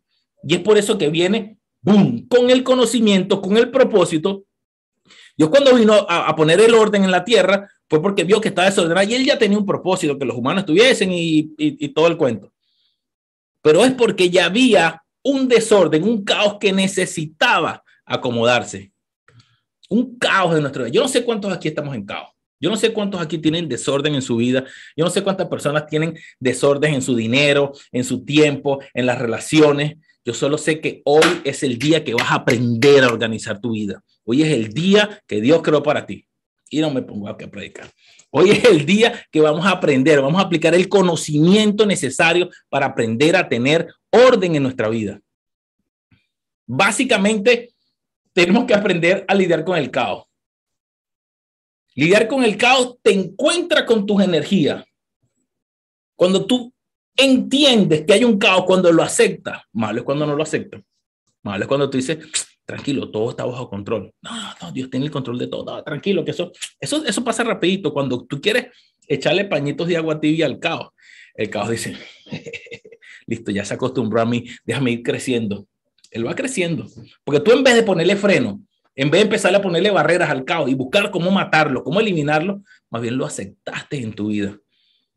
Cuando tú sabes que tienes problemas en tu matrimonio y no lo enfrentas, cuando sabes que tienes problemas de obesidad, que te la pasas roncando, que no puedes dormir, que no puedes ni siquiera amarrarte el zapato. Te lo digo, te lo dice un, gordo, una persona que pesó 150 kilos, 300 y pico de libras. Yo no aceptaba. Ya era exitoso, eso fue en julio de 2017, ya yo era un hombre exitoso, yo tenía una empresa productiva, redes sociales, famoso, me la pasaba con artistas, pero era una ballena. Yo no aceptaba que había un caos en mi vida. Yo no aceptaba que no importa la cantidad de dinero que estaba produciendo, que en cualquier momento a mí me terminaba de dar un aseo y listo. No aceptaba. Yo le decía a mi esposa, escuchen esto, esto muy poca gente lo sabe. Yo le decía a mi esposa, si te da la gana, te divorcias de mí. Si no me quieres así gordo, otra me querrá. Ojo, cristiano, líder de iglesia, empresario, mentor, consultor y, y conferencista y todo lo que ustedes quieran poner. Yo le llegaba a decir, imagínense el nivel de, de ataduras o, de bloqueo mental que yo tenía que era capaz de decirle a mi esposa eso. Y mi esposa lo que hacía era orar por mí para que yo entendiera en el caos que estaba mi vida, en el caos físico. No lo aceptaba, yo no aceptaba. decía, bueno, todo el mundo tiene su defecto, el mío es gordo y no aceptaba, no quería hacer cambio. Hacía la dieta, comenzaba el lunes y la terminaba el lunes al mediodía, ya, hacer mucha dieta, mediodía. Y la dieta era que no me comía tres empanadas, tres arepas, sino una arepa, esa era la dieta. O sea, no lo aceptaba, estaba mal. Bendito día. Bueno, en la parte espiritual, mi esposa se metió un ayuno 21 días y, le metió como power a la oración por allí y bendito día que yo fui al baño y no pude limpiarme. Yo dije, my God, tengo problemas. Y disculpe que sea tan explícito, pero es la realidad. Porque ya yo no podía abrocharme los zapatos, ya me inventaba una cosa que me tenía que amarrar. Ya yo no podía sentarme. Cuando iba al avión tenía que pedir extensión de, de, del seatbelt o sea, ya yo no cabía en ninguna silla, ya yo donde me invitaban a sentarme ya sabían que iba a partir la silla. O sea, era un caos, era un caos en mi vida, era un caos completo. Bendito Dios cuando yo llegué a ese momento de, de quiebre. Miren, ahora mira, no estoy tan gordo, pero ahí vamos. Bendito día. Le dije a mi esposa, esposa, necesito cambiar. Vamos a buscar un especialista, Vamos a buscar quien me opere, ya esto como yo estoy, ya no hay vuelta, busca quien me opere, una manga gástrica, un bypass. Bueno, esa mujer, lo que conocen a Daniela saben cómo es, ya ya tenía la cita preparada, ya tenía el especialista, ya sabía cuánto cobraba, cuánto gastaba, todo, ya, ya lo tenía, ya nada más le dije, tienes el miércoles la cita, ese otro testimonio. Pero yo tuve que aceptar que tenía un caos en mi vida físico. Tenía que empezar a poner orden, organizar mi vida.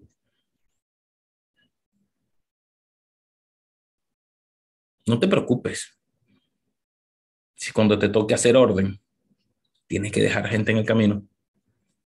Y dígame cuando te toque organizar las personas, la gente.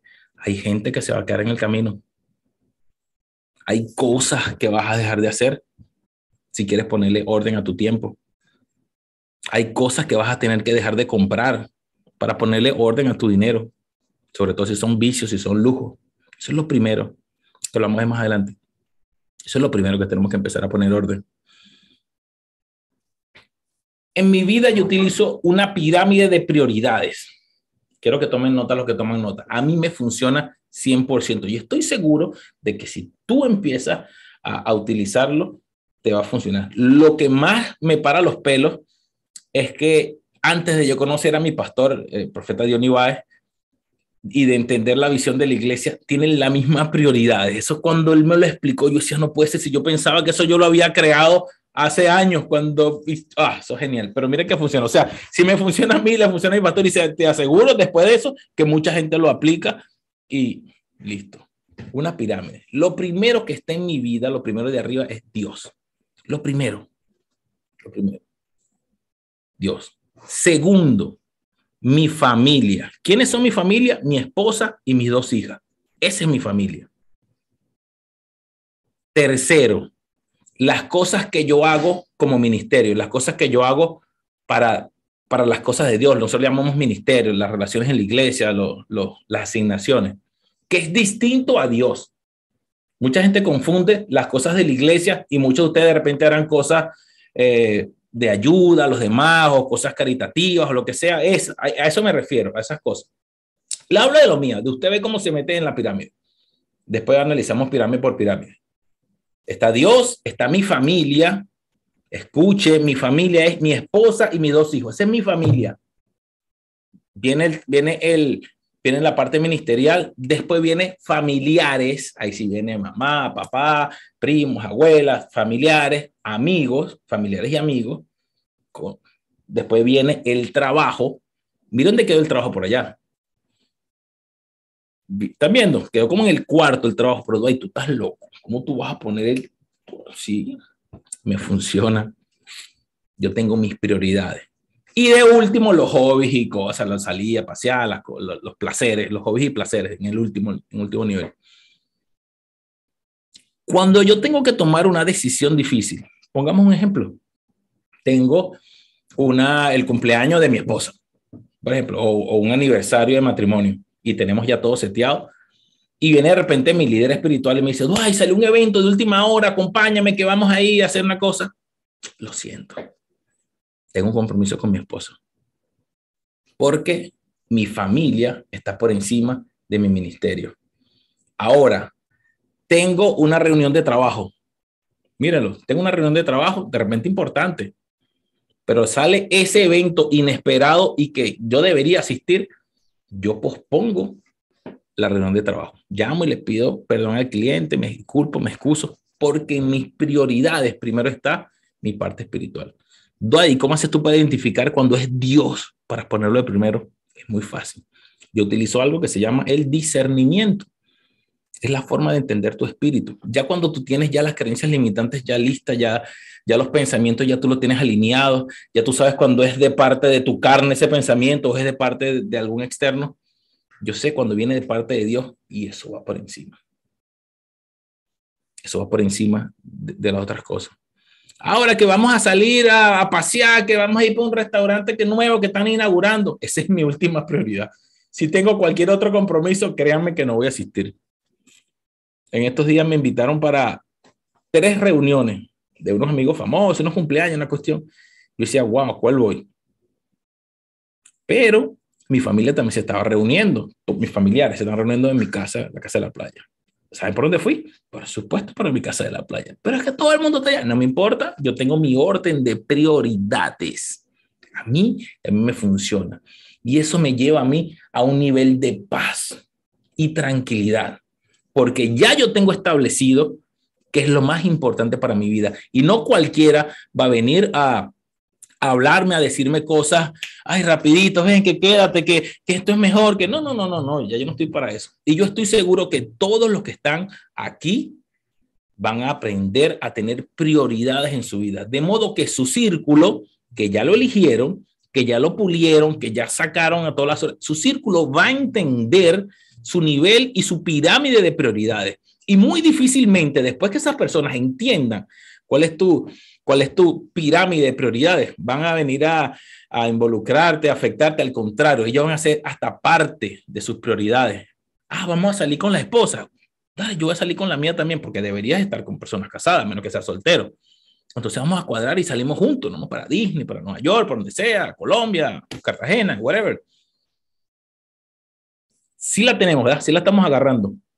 Y entonces ven cómo se alinean pensamientos ya pensamos iguales, con relaciones y empezamos a ponerle orden a los pensamientos, a las relaciones y al Señor dinero. Tiempo, ¿cómo organizo el tiempo? El tiempo es tan... Ya, ya, ya va, Caro, tómalo un momentico. El tiempo es tan importante. El tiempo es tan, pero tan importante que nosotros tenemos que aprender a decir no. Oh my God. Ay, porque eso yo lo he escuchado un millón de veces. ¿Tú sabes por qué quedamos mal a veces? Porque decimos que sí. No, hay que nos da pena, pero es que como le decir que no, diga que no. El decir no no te hace malo. No puedo. De hecho, yo le digo a mi equipo, si no está en mi agenda, no existe. No existe todas las cosas yo lo noto. Ay, que vamos para tal sitio. Yo en mi teléfono, como ya ahorita está digital, Google, Google Calendar, se los recomiendo para todos, es gratis y maravilloso. Ponen su correo y ponen su agenda. Todo, todo. Vamos el miércoles a cenar en tal sitio. Mm, el miércoles que tengo. ¿A qué hora? ¿Cuánto tiempo me voy a tardar de aquí aquí? Ah, sí puedo. Y cuando yo digo sí puedo, es dándole clic, guardando teléfono, dirección. Ya eso existe. Mire, eso para mí es una ley. Si en mi calendario, para mí es ley. Porque de paso el calendario se me sincroniza con la nevera, se me sincroniza con todo, con el de mi asistente, con todo. Entonces ya todo el mundo sabe y mi equipo interno maneja también mi calendario, mi agenda y ya saben, no, no comprometas a Dwight porque Dwight va a estar comprometido. Y así tienen que ser ustedes. Les aseguro que si ustedes aplican eso tan básico que le acabo de enseñar ahorita en un minuto, más nunca van a quedar mal en un sitio. Yo no sé si hay, gente que ha quedado mal y, están rayados porque dicen que sí a todo, pero quedan mal porque no pueden, no tienen el tiempo. Y es por eso que aquí vamos a aprender con la matriz Caro, suéltamela. Algo que aprendí hace muchísimos años y todavía la sigo aplicando. Saber diferenciar entre lo urgente y lo no urgente. Y lo importante y lo no importante. Primero, antes de ver cuáles de esas cuatro es muy fácil. ¿Cómo sabemos diferenciar lo urgente de lo importante? Es fácil. Lo urgente tiene fecha de vencimiento. Anótense eso. Lo urgente tiene fecha de vencimiento. Pagar la luz. Me llega el bill un mes antes. Es importante. Pero no la pagué y me recordé cinco días antes. Pasó de ser de importante a urgente. ¿Cuál es la clave? Las cosas importantes, hacerlas a tiempo para que no se transformen en urgente. A menos que a menos que sea un imprevisto, urgente, que mira que fulanito que está en el hospital, que anda, pues bueno, por eso es de primero que eso no es todos los días. Y cuando llega eso urgente, ya lo importante deja de ser. Entonces yo empiezo a atacar lo urgente y lo importante. Cuando se hace ahora, right now, es importante y es urgente. Ahora, cuando es importante, pero no urgente, decidir. O sea, nosotros tenemos que enfocarnos en, en lo urgente y, e importante. Hay que hacerlo ahora. Listo. Pero no esperar que llegue lo no urgente, lo importante. Ahí decidimos en qué momento lo vamos a hacer. ¿Y cómo lo vamos a decir? Poniéndolo en el calendario que les acabo de enseñar ahorita. Pagar la luz. ¿Cuándo voy a pagar la luz? Ah, voy a esperar que se vence el 5, espera que no tengo la renta, que no tengo completo, ¿qué tal? ¿Cuándo cobro? ¿Cuándo tú me lo colocas allí con, con, con recordatorio? Y si, si a veces te falla, le recuerdas a alguien que te recuerde. Por está Legna. Legna siempre me recuerda de algo que, me recordara. Recuérdame. Te recuerda, pagar. Porque ¿qué pasa si no pagas la luz? Pasa a este lado. Entonces, si no pagas la luz, sabemos que es la luz. Yo digo porque soy venezolano, el, Power Electric, el, recibo de servicio de, de energía eléctrica, como sea que se llamen los países. Si no la pagas, te la van a cortar. Entonces ya pasaste de ser algo importante y urgente a crear un caos en tu casa, un caos eléctrico, un caos de energía. Se empieza a dañar la nevera, se empieza a podrir la comida, no sale el agua caliente y empieza el caos. ¡Ah, me apoderé! ¿Por qué? Porque esta persona no sabe diferenciar entre lo urgente y lo importante, no sabe atacar a tiempo las cosas que tiene que hacer. Ok, lo urgente y no importante se delega. Ya les enseñé que necesitamos un equipo, ¿verdad? Arriba les enseñé que necesitamos un equipo. Para todo necesitamos un equipo. Así sea en tu casa, tu equipo que sea tu esposo y tus hijos, o a quien puedas tener allí. Necesitamos un equipo en quien delegar, en quien dar responsabilidades. Delegamos lo urgente y lo no importante. Después viene lo que tenemos que quitarnos por siempre. Lo no urgente y lo no importante. ¿Qué se hace con lo no urgente y no importante? se elimina. Es más, ni para allá voy a mirar, como diría Héctor. No tiene nada que hacer en nuestra vida. Lo no urgente y no importante. Eso lo eliminamos de una. Yo no tengo nada que hacer con eso. Quita, yo no voy a participar de esa, de esa actividad. Estamos claros. De igual forma, esto va a estar en su workbook. Solo que tengo que aprovechar el tiempo a lo máximo. Y a los que nos van a acompañar para el desafío, que es la, que es la siguiente sesión después, que les voy a hablar eso al final de la clase mañana. Ahí lo desarrollamos con tiempo y ahí hacemos ejercicios escritos, nos separamos en grupos y ahí sí lo podemos desarrollar con mucho más tiempo. De hecho, para esta clase de la parte del orden, nos tomamos también como dos, tres horas. Por eso para allá. Pero ya tenemos, aquí tenemos la matriz de Eisenhower. Importante. ¿Sí se acuerdan? ¿Cómo determinamos lo importante y lo urgente? Fácil. Urgente tiene fecha de vencimiento. Acuérdense siempre el ejemplo de lo de la luz. Ahí estoy metiendo vacunas, la medicina, ahí estoy metiendo pagos de carro, ahí estoy metiendo rentas de casa, aniversarios, recordarse los aniversarios, reuniones importantes, graduaciones, ahí estoy metiendo todo eso, lo que tiene fecha de vencimiento, que si lo atacamos a tiempo, todo fluye bien. No esperar al día anterior para comprarle regalo de aniversario a tu esposa. En par de ocasiones me ha tocado. ¿Serio? Yo, soy, le, digo la verdad, yo también fallo. Nadie puede venir, escúchenme esto, esto no viene ahorita, pero déjame adelantarle un código. Aquí nadie, usted no puede permitir que nadie venga a mentorearlo o hablarle el perfecto, el Superman, el que nunca se falla, Dwight Molina, el que nunca se falla, el que nunca ha quebrado una empresa, el que nunca ha tenido problemas con su esposa. No, yo sí he tenido, pero he sabido cómo solucionarlo. Y es por eso que estoy aquí, para darte las herramientas que a mí me funcionaron y estoy seguro que a ti te van a funcionar. De repente no de la misma velocidad y no de la misma forma, pero utilizando los códigos necesarios, sí te van a poder funcionar. Y es que lo que tenemos que hacer entonces, establecer prioridades, hacer planes posibles. Deja de hacer planes imposibles. Voy a rebajar 50 libras el mes que viene. Mentira, ni que te opere. Ni que te opere. Voy a ganarme un millón de dólares, me voy a comprar un Ferrari. Deja de ponerte metas imposibles que tú sabes que no las poder lograr, pero tampoco te limites. Cuando tú estás claro con tu propósito, cuando estás claro con lo que tienes que hacer, tú sabes que lo puedes alcanzar. Pero si te pones metas cortas, metas alcanzables, cuando haces el check, lo logré, lo logré. Tu cerebro le está diciendo, eres exitoso. Recuerden cómo comenzamos esto. Tenemos una batalla con quién? Con nuestra mente. Listo. Todo el día tenemos una batalla con nuestra mente. Cada vez va a ser más suave en la medida que nosotros vayamos avanzando. Pero todo el día tenemos una batalla con nuestra mente. Y todo el día tenemos que estar en eso, en eso. Pero cuando ya tú le dices a la mente, a tu mente, lo logré, lo logré, lo, ¿qué le estás diciendo? Eres exitosa, sí puedes lograrlo, tal. Y ya, ya, déjase cinco libras. Ahora esta semana, estos 15 días, voy a gastar siete. Lo logré. Y así vas. Así vas. Son técnicas que le funcionaron a nuestros antepasados, me funcionaron a mí y al presente y van a seguir funcionando. Porque nosotros no le hacemos un upgrade a nuestro, a nuestro cuerpo. Nosotros nacimos igual que Adán y Eva hace 4.000, 5.000 años. Igual, somos los mismos. Lo que evolucionó el sistema y nosotros nos estamos adaptando al sistema. Evolucionaron los caos y nosotros nos estamos adaptando a los caos. ¿Cómo organizar mi dinero? Wow llegamos a un sitio bien pesado. Nosotros utilizamos la matriz 10, 20, 70 para organizar su dinero. En la parte del 10%, esto, ojo, le he hablado a Molina. La parte del 10% ya lo utilizo para la generosidad.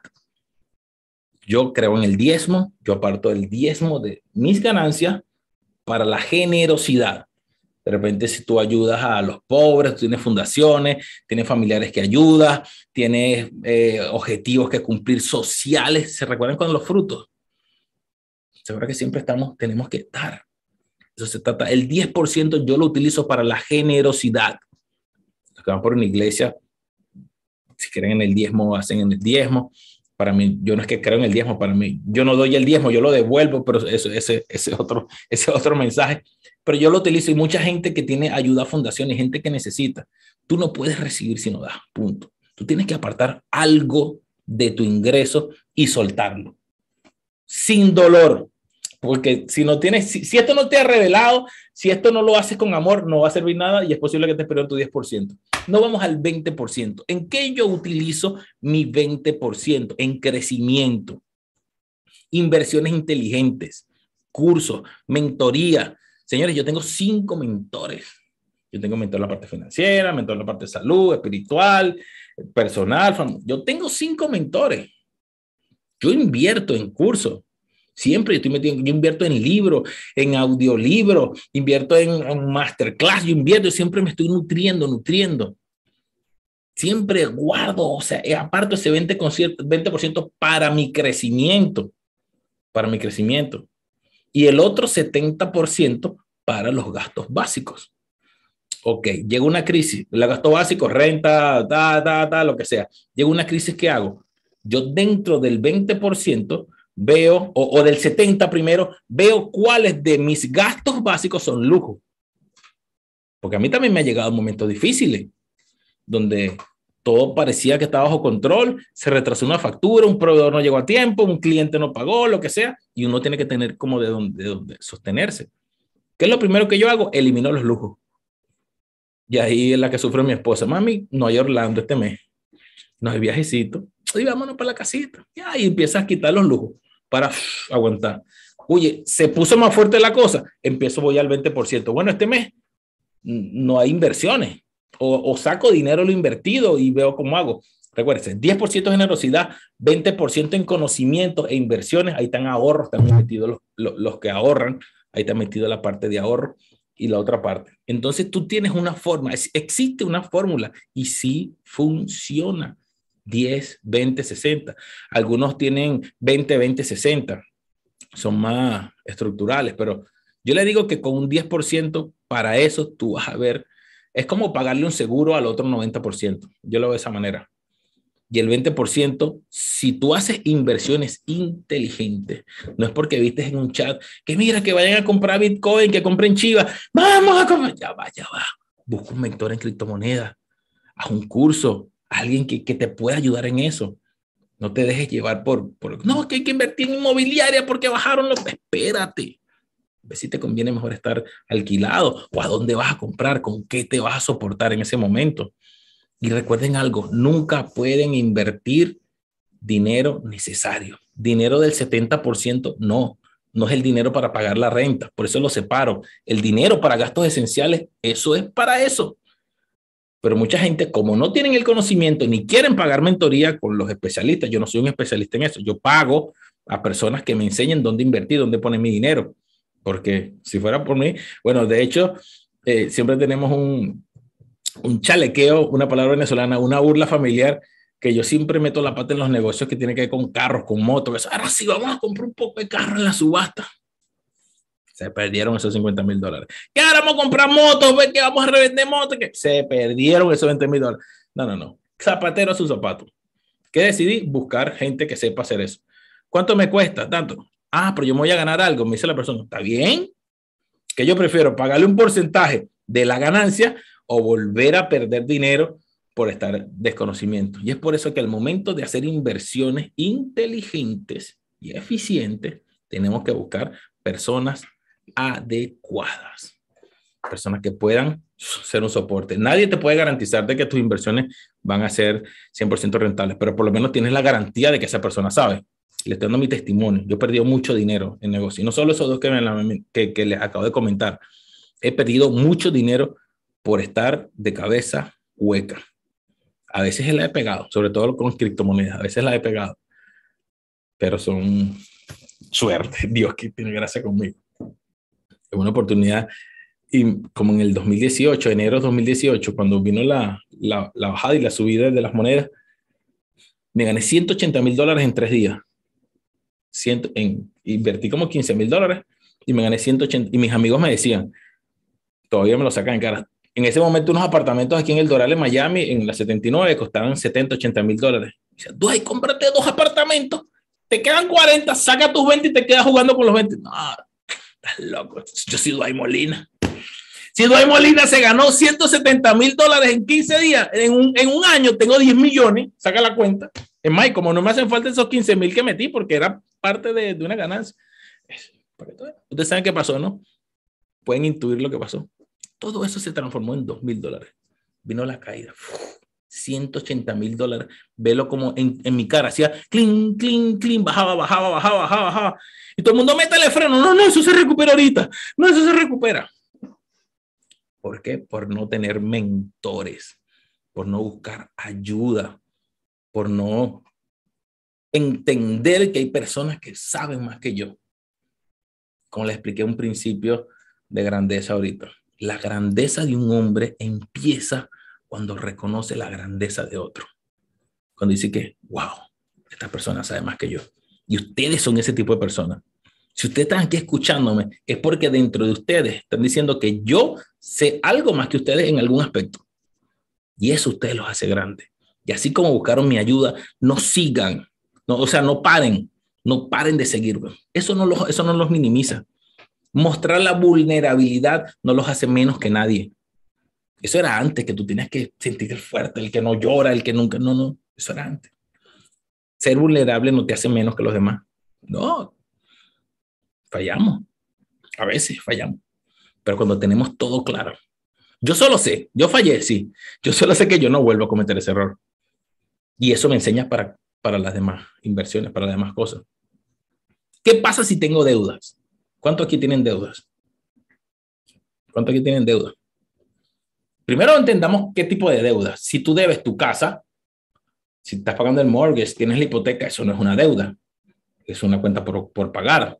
Pues eso va a estar a 30 años. Tú tienes que. Ahora, si la dejas de pagar tres meses, te la quitan. Tu carro está en tiempo. Pero deudas de tarjeta de crédito, deudas que tú hiciste, te metiste en, en, en préstamo por eso. Tienes que entender que las deudas no son buenas ni malas, si te atormentan o no en ocasiones es bueno tener deudas. Sí, en ocasiones es bueno tener deudas. Pero saber con qué endeudarte y cuándo endeudarte.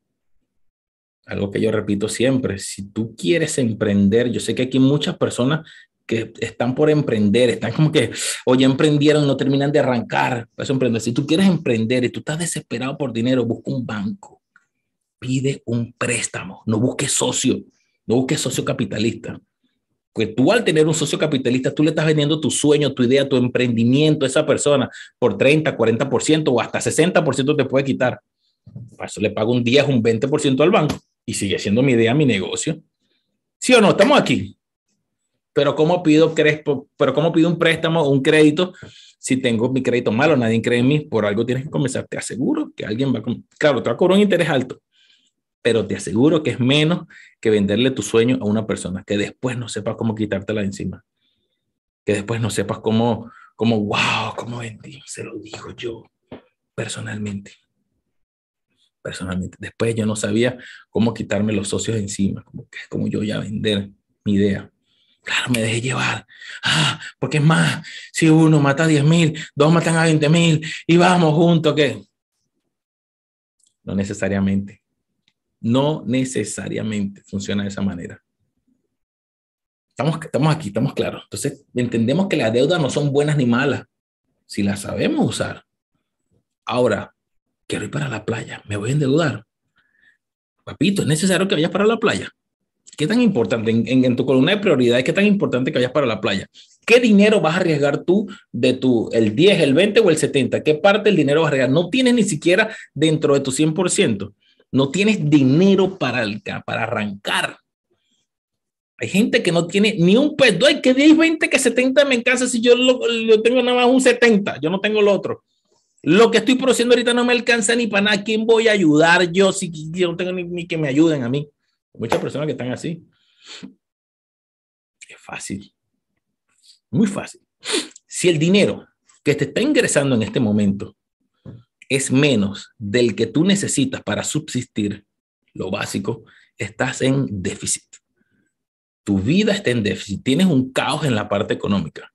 No sé si han escuchado la palabra déficit. Estás en un déficit. Y la única forma de solucionar un déficit es aumentando tus ingresos o bajando los gastos, de modo que se estabilice tus ingresos con tus gastos. Si la tienes, ¿no? Ahora, si nosotros gastamos más si nosotros gastamos más de lo que producimos, entramos en caos. Así como de repente está entrando en caos nuestro cerebro ahorita. Así que de nuevo, vamos a activar, hermano. Pon una musiquita a esto. Está el DJ, DJ, está la música. Pon una musiquita así. Vamos a activarnos, vamos a activarnos, vamos a activarnos. Porque lo que le viene es fuerte. Vamos de nuevo a pararnos los pies. Vamos. Vamos antes que se duerman. Eso es, eso es. Voy a empezar a llamar por el nombre. Sunilde, párate, no te quedes ahí pegado, te estoy viendo. Sunilde Carolina, te estoy viendo. Vamos, David Rujana, párate. Maigualida, párate. Coromoto Josefina, párate, muévete. Vamos, con su cara. Créanme que esto les va a ayudar a entender lo que viene. Eso. Y de paso queman unas calorías. Van arriba. Vamos, Vanessa Rondón, ponlo a bailar. Ponlo a bailar. Ponlo a bailar, que no se queden pegados. Vamos a ver quién más está por ahí. Ah, ¿crees que no lo llama por el nombre? Angélica, párate. Te estoy viendo. Rafa, Rafa, vamos, que está en el estudio, moverte. Eso es. Fanny, ponte a mover que ponte. Mira, Alexander, Fanny. Recuerden, con la cara arriba. Eso. Por un lado y para otro. Ya se me están despertando. Eso es. Vamos, Lilimar, vamos, Mujica. Si tienen, si tienen la cámara apagada, recuerden que no los veo. Jen Milet. Muévanse. Y si están en la cama, muévanse en la cama, no importa, pero muévanse. Katiuska, párate a bailar, que Otilio no te va a hacer nada. para eso es, la gente se está moviendo. Es importante, es importante. Qué lindo esta gente. Este grupo está interesante, este grupo está interesante. Muy interesante. Qué bueno es compartir con personas que están dispuestas a escuchar. Ya va que me cansé. Ah, ya. Un Gatorade natural. Ah, qué bueno. Seguimos aquí.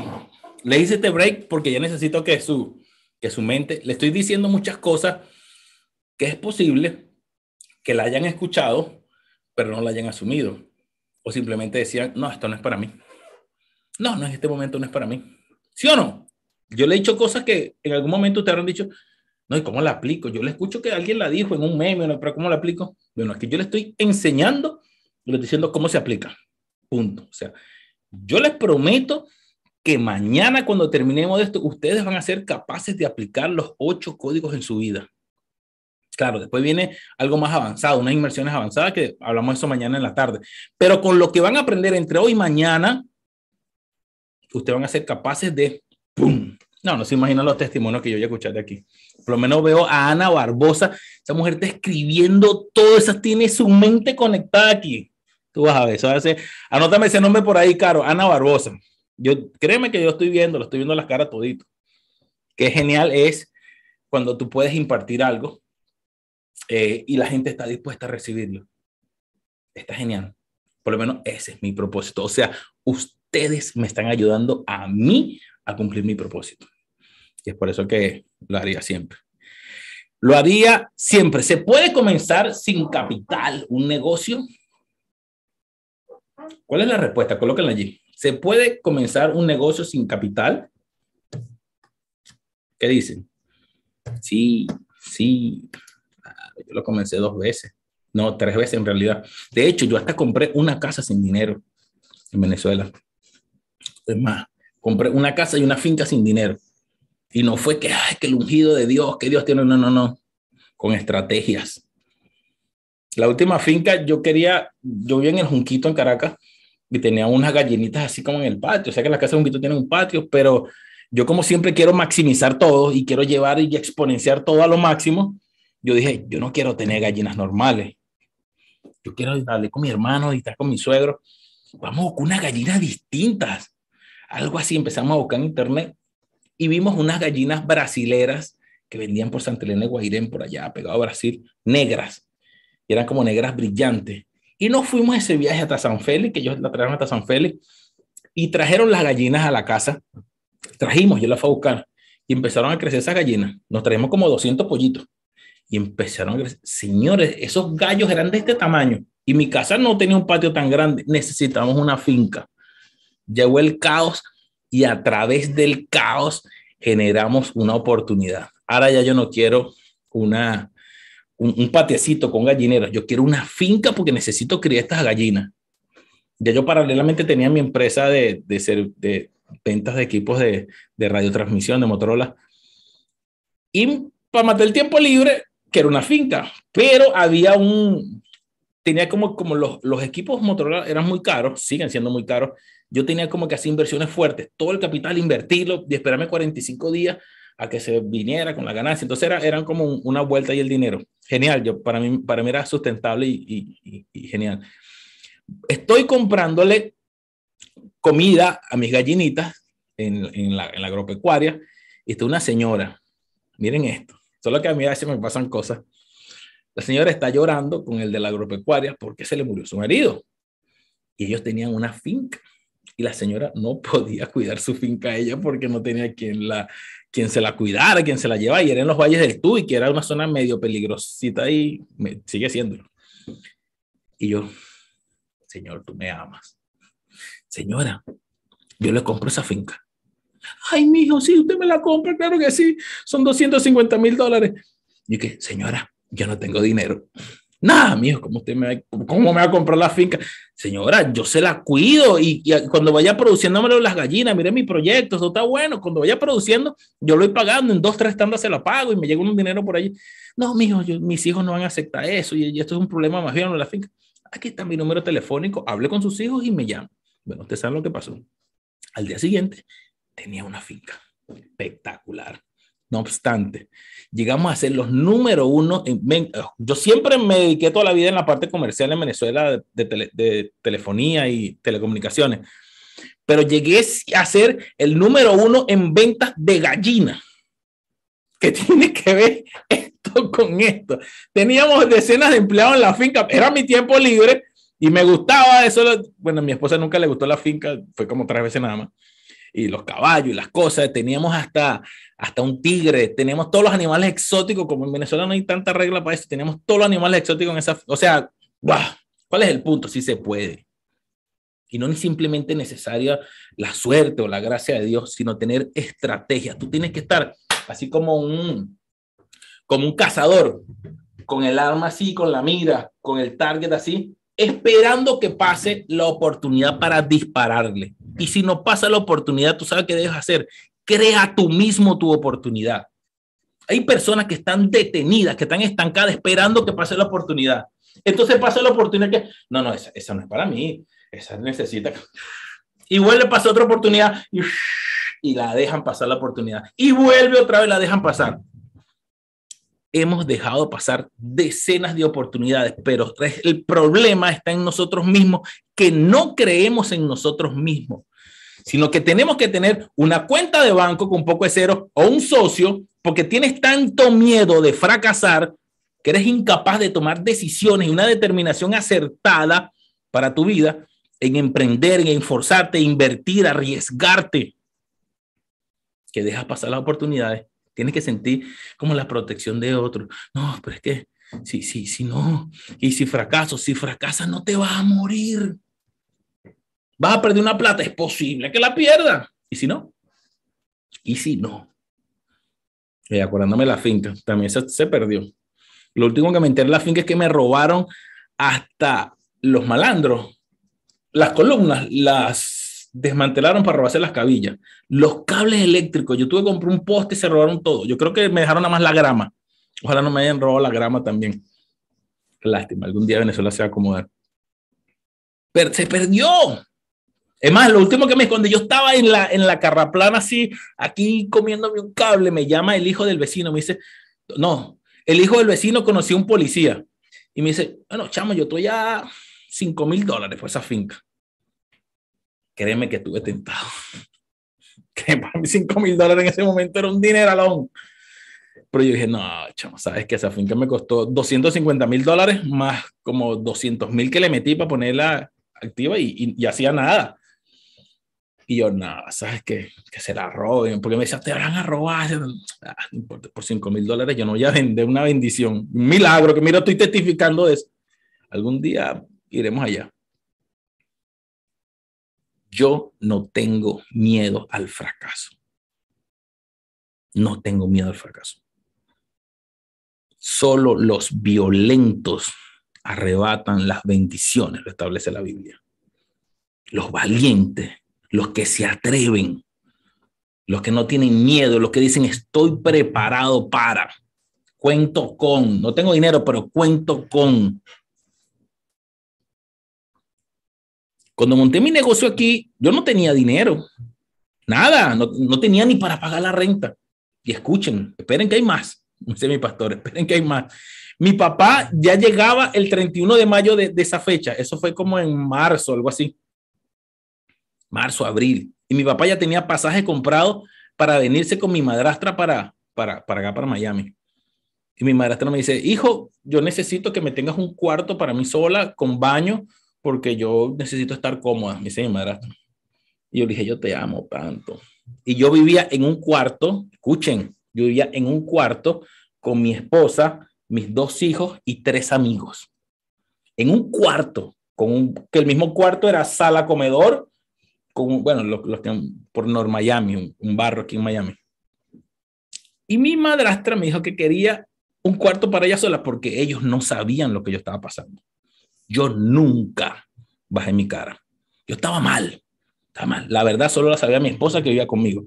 Pero para mi familia en Venezuela, que tenían la oportunidad, o sea, yo era su esperanza, yo era su, su, su ancla, su, su única cuerda que le quedaba. Yo estaba solvente. Eso es lo que ellos pensaban, que yo todo estaba bien, porque yo había fracasado en Venezuela, yo había pasado, yo había subido, bajado, y ellos sabían que era momentáneo y que yo iba a volver a surgir. Yo la estaba pasando muy, pero muy mal. Muy, muy, muy mal. No tenía, no tenía, créanme que no tenía dinero. Y me llega el propósito, me llega la visión. Y ahora yo le digo a mi esposa, me acuerdo ese día, yo le digo, amor, ya sé lo que voy a hacer voy a trabajar preparando documentos migratorios. ¿What? Sí. No voy a no voy a manejar más un taxi. Le dije, y si no tenemos que morir de hambre y si no tenemos que volver a Venezuela, nos devolvemos. Yo no voy a manejar más un bendito taxi. No voy a repartir más comida. Yo a veces no tenía ni para comer y yo anhelaba que las personas del delivery no la quisieran porque cuando no la querían me las daban para yo poder comer, para yo poder cenar. Porque si yo cenaba en la calle, descompletaba la gasolina y no me pagan y era un, era un, un desastre. Ya yo estaba a propósito, ya yo estaba seguro del propósito de lo que iba a hacer. Y yo le dije, yo no voy a volver a manejar un taxi, yo no voy a volver a hacer delivery. Y si fracaso en esto, no me importa porque me voy para Venezuela. Sin un dólar, sin nada para invertir. Lo único que tenía era, era, era, eh, nada, no tenía nada en la computadora, una laptop lo que tenía. Saqué una impresora a crédito, una usada, y listo, señor, necesito alguien, necesito probar con alguien. Ya me estaba empezando a entrenar, ya había empezado a conectarme. Llegó ese alguien, un amigo. Dios bendiga a Rommel, donde quiera que esté. Ese fue mi primer cliente. Él no sabía hasta ahorita, hasta hace como dos meses, se enteró que él fue mi primer cliente. Él pensaba que ya yo tenía mucha experiencia, porque eso sí, yo siempre sabía hablar. No le mentía, le hablaba por fe. Yo tenía experiencia con otros, con otros abogados diciendo las cosas. Y él se dejó. Llegaron sus huellas, llegaron sus cuestiones. Listo. Rommel, ahora págame. No, hermano, yo no tengo plata para pagarte. Eso parecía como el cuento de, de En Busca de la Felicidad, cuando Will envía donde el amigo a matarla, pero págame que me va a matar. Bueno, listo, consígueme gente, conéctame. Me conectó con unas personas y así fue. Pero el cuento corto. Cuando mi papá llega el 30 de mayo del 2016, mi papá llega así el 30 de mayo del 2016, por ahí me preguntaron cuánto tiempo tengo yo aquí. Yo llegué en mayo del 2015 a los Estados Unidos. Ahorita vamos para este mes, cumplo siete años aquí. Cuando mi papá llega en mayo de 2015, ya yo tenía una casa, no propia, una casa rentada para mí, con dos cuartos, con un patio, con baño privado, con todo eso. En menos de un mes, ya yo pude hacer sin dinero, con un propósito. No tenía dinero, pero yo tenía un propósito. Y es por eso que tú puedes iniciar un negocio sin capital, pero nunca sin propósito. Nunca sin propósito. No intentes seguir malgastando tu tiempo, tu poco dinero que tienes en, en, que yo creo, en que yo, no, no, no, tú tienes que estar completamente convencido de lo que, de lo que Dios, el Espíritu, lo que sea, te mandó a hacer o en lo que tú te preparaste para hacer. Que si vienen momentos malos, no importa, yo confío que va a pasar eso bien. No importa, yo confío y estoy seguro. Yo confío y estoy seguro de que las cosas van a estar bien la, lloradera, Dwight. Yo estoy seguro que las cosas van a funcionar bien, porque para eso estoy aquí en este planeta. Va a ser difícil, es posible. De repente no sea tan rápido como yo, o no sea tan lento como yo. Yo he visto casos increíbles. Créeme que yo desde 2015 estoy trabajando con esto, con la inmigración, y a mí ha llegado gente. Entonces yo utilizaba mi 10% en generosidad. Yo de 100 clientes, 10 lo hacía a honores. O sea, gente que realmente y literalmente estaba como yo hace algunos meses, no tenía cómo, ni cómo vivir, ni cómo hacer nada, ni menos para pagar una documentación migratoria. Lo sembraba. Vamos, reunía con el equipo. Muchachos, todo es gratis. Vamos, guau, vamos. Sembrando en persona. La mayoría de ellos en este momento son empresarios exitosos en Miami, en los Estados Unidos. De hecho, todas las personas, yo aquí estoy en el estudio que es mi misma oficina, todas las personas, todos mis proveedores son, son amigos míos, pero fueron clientes míos. Y muchos de ellos llegaron sin nada. Ahorita son empresarios exitosos. Supieron hacer las cosas. Por eso yo no estoy echando cuento de camino. Yo he visto en mi vida, he visto en mi familia, he visto en mis amigos, he visto en mis clientes que sí se puede. ¿Sabes cuál es la característica común de todo? Que nos arriesgamos. Dejamos de tenerle miedo al miedo. My God, yo no sé si están anotando esto. Dejamos de tenerle miedo al miedo. Vivimos con una estructura mental de que, de que no, que, que puede, que, ¿qué va a pasar? Es que no. O sea, ni siquiera. Vuelvo al pensamiento. De ese 80% de las cosas que nosotros estamos batallando diariamente, esa lucha mental, la mayoría nunca va a suceder. La mayoría de esas cosas nunca va a suceder. Entonces tenemos, le tenemos miedo al miedo de cosas que nunca van a suceder.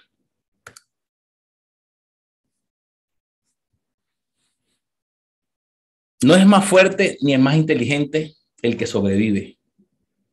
Es aquel que se adapta al cambio. Charles Darwin. No se trata de sobrevivir, no es más fuerte ni más inteligente, sino el que se adapta al cambio. La sabiduría del ser humano, el poder del ser humano está en el proceso de adaptación. Tenemos que empezar a vivir con incertidumbre. Nos tardamos bastante en el orden, pero es demasiado poderoso y con esto saltamos a código 4. Sabiduría, repita, sabiduría. ¿Recuerdan el cuento que les conté, la parte bíblica del rey Salomón? el mismo rey Salomón, dentro de su sabiduría, escribió el libro de Proverbios. Para mí, genial. ¿Ustedes saben cuántos capítulos tiene el libro de Proverbios? 31. Qué casualidad, ¿verdad? los mismos días que el mes, donde resulta que está escrito un proverbio para cada día. Cada día en el libro de proverbios, si hoy es 15 o 16, busca el proverbio 16. Algo hay para usted allí. Parte del libro de proverbios, mira lo que dice. Sabiduría, ante todo, adquiere sabiduría. Y sobre todas tus posesiones, adquiere inteligencia. O sea, ante todo adquiere sabiduría y ante tus posesiones, ante lo material, adquiere inteligencia. Y en ocasiones nosotros unimos o, pensamos que es lo mismo, gracias, gracias por la, la Creemos que es lo mismo inteligencia a sabiduría. No, la sabiduría es para manejar las partes, las cosas espirituales, las cosas que no podemos ver, las cosas que necesitamos ir más allá. Inteligencia es para lo material, para lo económico, para lo físico, para las inversiones. Si, lo tenemos, tenemos que empezar a distinguir sabiduría, inteligencia y conocimiento. Conocimiento es en la parte mental, la parte estructural. Inteligencia para poder manejar las cosas físicas. Sabiduría para poder manejar lo que realmente nos importa, que es el alma, que es el corazón.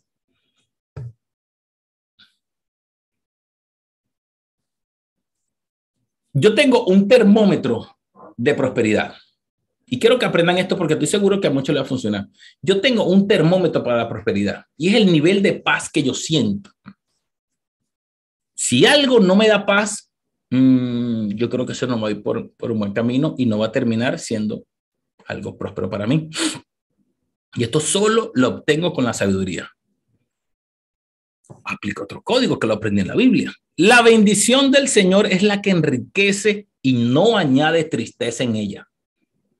Las bendiciones, lo que estamos buscando, la parte, la parte física, la parte monetaria, la libertad financiera, cuando dice que es la que enriquece, que la bendición es la que enriquece y no añade tristeza en ella. Yo no sé cuántas personas maldicen su trabajo todos los días. Y no de repente no con la palabra mal, maldecir, sino dicen que, uy, qué fastidio este trabajo. ¿Cuándo será el día que me van a sacar de aquí? ¿Hasta cuándo yo ya sé en esta misma desgracia? ¿sí o no? ¿Cuánto hemos pensado eso? ¿O cuánto hemos tenido relaciones o situaciones o, acciones que tú dices, no, tristeza? o tienes tu relación, tú lo amas mucho, pero eso es pelea y pelea y pelea y todo el día pelea. Y cada vez que peleas con ese hombre te sientes triste dos semanas, después vuelven a contentarse. Señor, escúchame, eso no es una bendición. No, que es una bendición, eso no es ninguna bendición. Las bendiciones de Dios enriquece, te trae finanzas, te trae estabilidad, te trae paz, te trae sabiduría, te trae prosperidad y no añaden tristeza en ella. Ese es un termómetro que nosotros tenemos que utilizar a diario para cada una de las situaciones a las que nos enfrentemos. Sabiduría, ante todo sabiduría, ante ante todas las pertenencias, adquiere inteligencia. Esto es muy personal. Esto me funciona a mí y yo estoy seguro que a ti te puede funcionar. La sabiduría no solo te da la oportunidad de tomar decisiones correctas, sino de tener la determinación que requiere. Escriba ahí determinación, repita, determinación. Muchas veces nosotros estamos enfocados en tomar decisiones. No, que tengo que tomar buenas decisiones. ¿Y cuándo tomas una determinación? Yo decidí venirme a los Estados Unidos cuando tuve ese tú a tú con Dios. Yo lo decidí. Pero ¿cuándo tomé la determinación? Cuando compré el pasaje. No las pasamos todos los días tomando decisiones. ¿Quién decidió comenzar el gimnasio este lunes? Honestamente, delante de su mano. ¿Quién decidió empezar a, mejorar las cosas en su casa? A tratar mejor al esposo o a cuidar más a los hijos. Todos los días tomamos decisiones, las cumplimos. No, ¿por qué? Porque nos falta la determinación. La determinación es la capacidad de accionar las decisiones en el momento oportuno. Y es por eso que esto viene en orden. Pensamiento, relaciones, orden, sabiduría para tomar buenas decisiones y en el momento oportuno tomar la determinación para ejecutarla. Decisión versus determinación. ¿En qué te basas para tomar buenas decisiones? Esto es interesante. Confía en tu intuición. Hay algo que es tuyo. Hay algo que nadie te lo puede quitar y es tuyo. Tú podrás ser hasta gemela, morocha, lo que sea, podrás estar en la misma escuela, pero esa intuición es algo tuyo. Dígame las mujeres, Dios bendiga a las mujeres con esa intuición. Difícilmente se pelan cuando te dicen, mm", y después viene ya tú sabes, yo te lo dije. En esa intuición, ese sexto sentido, esa, esa forma que tú dices, mm, será así, será no. Identifica los riesgos.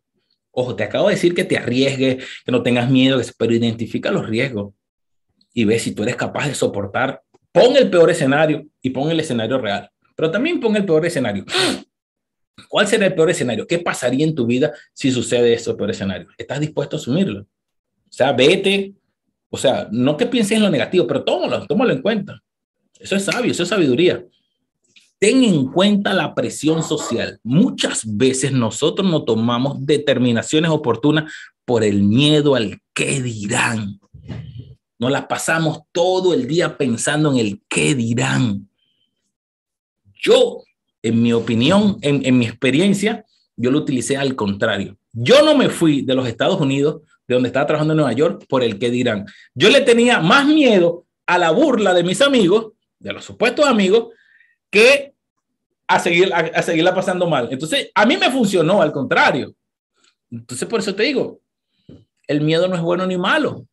El miedo o te impulsa o te paraliza. En mi caso me impulsó. En mi caso, ese miedo a la presión social me impulsó. Y el último, ponte en otros zapatos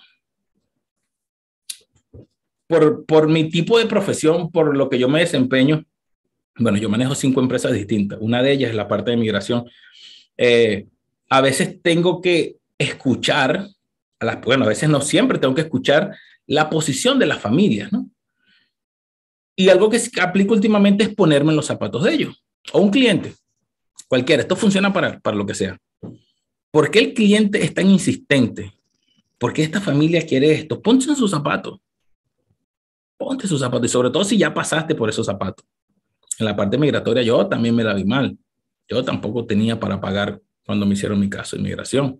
La mujer me dijo, bueno, Dwight, te faltan 100 dólares. Si no terminas de pagar nos lo mandamos. Yo decía, pero, pero qué señora tan injusta. Ahora a este lado lo entiendo. ¿Sabes? Ponte en los zapatos para tomar decisiones oportunas. Confía en tu intuición. Por eso que la puse de primera. Es tan importante creer en ti, suponiendo que ya identificamos los pensamientos negativos, suponiendo que ya todo esté en orden, suponiendo que ya te rodeas de personas adecuadas, ahí ya tu intuición tiene un peso, tu intuición tiene un valor, algo que pesa más. Puedes identificar los riesgos. Y lo interesante aquí es que cuando buscamos, ¿cómo medimos la prosperidad? Por los resultados. Punto. Tú no me puedes decir que eres próspero si te estás divorciando. Tú no me puedes decir que eres próspero si estás endeudado mal, porque puedes estar endeudado bien, como le expliqué hace rato. Tú no me puedes decir que eres próspero si te la pasas triste todo el día. Y es por eso que el, el, la prosperidad, lo que están buscando en el nivel de sabiduría necesaria, es fácil. ¿Cómo estás en este momento? ¿Te sientes bien? ¿Estás próspero? ¿Puedes estar mejor? Te aseguro que sí te aseguro que sí puedes estar mejor. Por eso que cuando nosotros diseñamos este masterclass, lo diseñamos para un target tan amplio que esto funciona para amas de casa. O sea, que yo me imagino, me puedo imaginar una mujer con su niño, o sea, teniendo su bebé, o, niños grandes, o ya, decían, wow, ¿cómo hago yo para, para seguir impulsando? ¿Cómo hago yo para seguir criando? Si yo siento que se me acabaron, se me acabaron los cartuchos para seguir criando, ya yo les di todo lo que tenía si yo era el proveedor de esta casa, muchos hombres, yo era el proveedor, mis hijos no le faltaba nada. Yo tenía garantizado para mis, para mis nietos, para mis cosas. ¿Cómo hago yo para seguir siendo el proveedor si ya me da miedo emprender, no tengo capital? Lo poco que tengo se me, se me, se me espilfarró. Ya no creo en mí. Ese es el problema. Cuando tú dejas de creer en ti, cuando dejas de creer en la capacidad que Dios te dio, cuando dejas de creer en la persona que tú eres, empieza a desmenuzarse todo, empieza a caerse todo. La presión social, importante. Y muchas veces la presión social la tienes en tu propia casa. Dígame si tu propia esposa es tu segunda peor enemiga. Yo te lo dije, es que tú no sirves, es que no sé qué. O si eres tu mujer la que te la pasas diciéndole a tu esposo que no sirve. ¿Cómo va a salir él de ese hueco donde tú todos los días le cavas más el hueco? ¿Cómo va a salir de tu hijo de, de las drogas, de la depresión, de lo que sea, si tú eres cada vez lo condenas y le lanzas palabras, le lanzas palabras? No, él se lo merece. La mayoría de nosotros somos responsables de lo que nos está pasando, no culpables. Y por eso que diferenciamos la responsabilidad de la culpabilidad. Wow, aquí me pudiera tomar tanto tiempo. Esto lo explicamos en el desafío. Uf, muchas veces nos hacemos culpables por la... No, no, no, no, ya va. Eres responsable todos nosotros somos responsables por lo que nos está pasando, pero no somos culpables. Güey, yo no tengo por qué cargar por esa culpa, porque tú tomaste tu propio camino. Bueno, no, no, no, me, puedo, no me puedo quedar allí. Ahí en el workbook, el, el, que, el que le pasamos, está una parte de esto para desarrollarla bien, bien genial. Vamos a una parte interesante. ¿Cómo lograr aumentar mi estado de prosperidad? Yes, ya me tener calor. Ya, le, ya, ya, ya les di muy, muy, vamos suave. ¿Cuántos han escuchado la palabra zona de confort? Miren esa lámina, zona de confort. Ah, todos hablan de la zona de confort. Es fácil. Esa lámina explica lo que es la zona de confort. La zona de confort es como una burbuja, es como una cúpula que no te permite acceder al éxito. Nadie es completamente exitoso ni próspero si está dentro de la zona de confort. Pero resulta que nosotros fuimos diseñados biológicamente para permanecer en una zona de confort. El niño, el bebé, gracias, Caro, el bebé cuando está en, en, su, en su barriga, el feto, él está en una zona de confort. Él está en agua, calientica, frío, él orina, él come, él hace todo, y él está en su zona de confort. Cuando sale a la, a la vida, ¿qué es lo primero que hace? Llorar, quejarse, porque lo sacaron de su zona de confort Entonces vuelve el niño al seno de la madre, a su zona de confort y vuelve a llorar. ¿Por qué? Porque le hace falta comida, porque tiene frío, porque le duele la barriga. Nosotros desde pequeños, nosotros seres humanos estamos programados genéticamente para vivir en una zona de confort. Y esa zona de confort nos gusta. Es sabroso estar, tener todo controlado, tener los, los biles pagos, las cuentas, los hijos tranquilos. es, es sabroso, no nos caigamos a coba, como decimos nosotros. Seamos honestos, nos gusta vivir en la zona de confort. Es sabroso, pero la zona de confort nos llega al conformismo y no avanzamos. Es imposible avanzar si estamos en la zona de confort y está muy lejos. Está muy lejos de lo que es ser próspero, caminar en tu propósito. Llegaste a una zona de confort. Hay una gente que yo conocía que me decía, pero si está bien, ¿para qué arreglarlo? Déjalo así. Status quo. Si eso está bien, ¿para qué arreglarlo? Quédate quieto. Yo como siempre he sido inquieto. Yo ya va, yo sé, sí, pero estamos bien en este negocio, pero vamos a alquilar una oficina más grande. No, porque vamos a alquilar una oficina más grande. ¿Y cómo vamos a pagar eso? Y si no llegan los clientes. Bueno, brother, pasamos la tarjeta de crédito. No, pero la tarjeta de crédito, si los intereses y se baja el crédito. Anclas. Y por eso que cuando aprendemos a desarrollar relaciones prudentes y tenemos gente que nos impulse, que nuestro círculo íntimo sean personas que no estén acostumbradas a la zona de confort, plus tú te vas a sentir como incómodo. Cuando llegas a la zona de confort te empieza como una piquiña, te empieza como, como algo que vamos a hacer ay, pero si ya hicimos el masterclass, ya se está vendiendo el curso, ya tienes una inversión, la gente puede invertir en mentoría, todo, ya va, pero qué, pero ya, pero qué, podemos, que hay más, yo sé que hay algo más, pero ay, cálmate un poquito, me dice Carolina, ahorita caro. No, no, no me calmo, vamos a darle más, vamos a hacer el libro ahora, vamos a hacer, ya por ahí viene el libro, de esto que están viendo hoy, ya por ahí va a salir el libro. O sea, hay más, siempre hay más poquito por aquí, un poquito por allá. Dwight, pero si tienes cinco empresas dirigiéndola, ¿cómo tú vas? Sí, hay más, sí se puede, sí se puede. Yo con mi calendario, porque yo dirijo y superviso, yo no trabajo en cinco empresas, nadie, ningún humano puede trabajar en cinco empresas, bueno, que yo sepa. Pero dirigir, delegar, supervisar, empoderar, enviar y vivir exitoso. Lograr el estado de prosperidad requiere salir de la zona de confort. Y para eso es debemos estar dispuestos a crecer. ¿De qué debemos estar dispuestos, señores? A crecer. Yo quiero hacerle un quiz. Les debe estar apareciendo en este momento en sus pantallas o en su teléfono.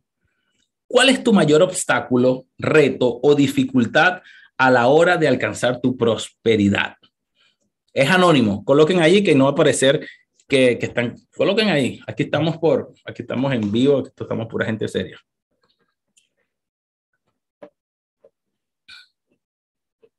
Wow.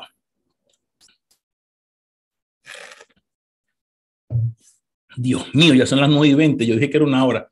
Me perdona. Claro, la otra para mañana.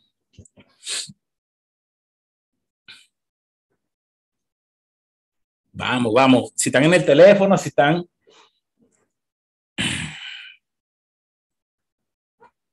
Miren esto.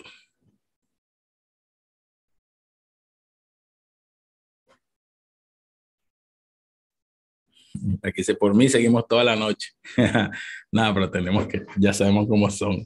Si saben cómo soy, ¿para qué me invitan? Si saben que yo no me den un micrófono. bueno, señores, ahí tenemos. Miren esto, no sé si lo están viendo. Ustedes pueden ver los resultados, no sé si lo estoy, lo estoy, ustedes pueden ver los resultados. En voy a finalizarla. Share, aquí, ahora sí. Creo que ahora sí pueden verlo, ¿verdad? Pueden verlo, ok. Si se dan cuenta, yo les puse una conchita de mango.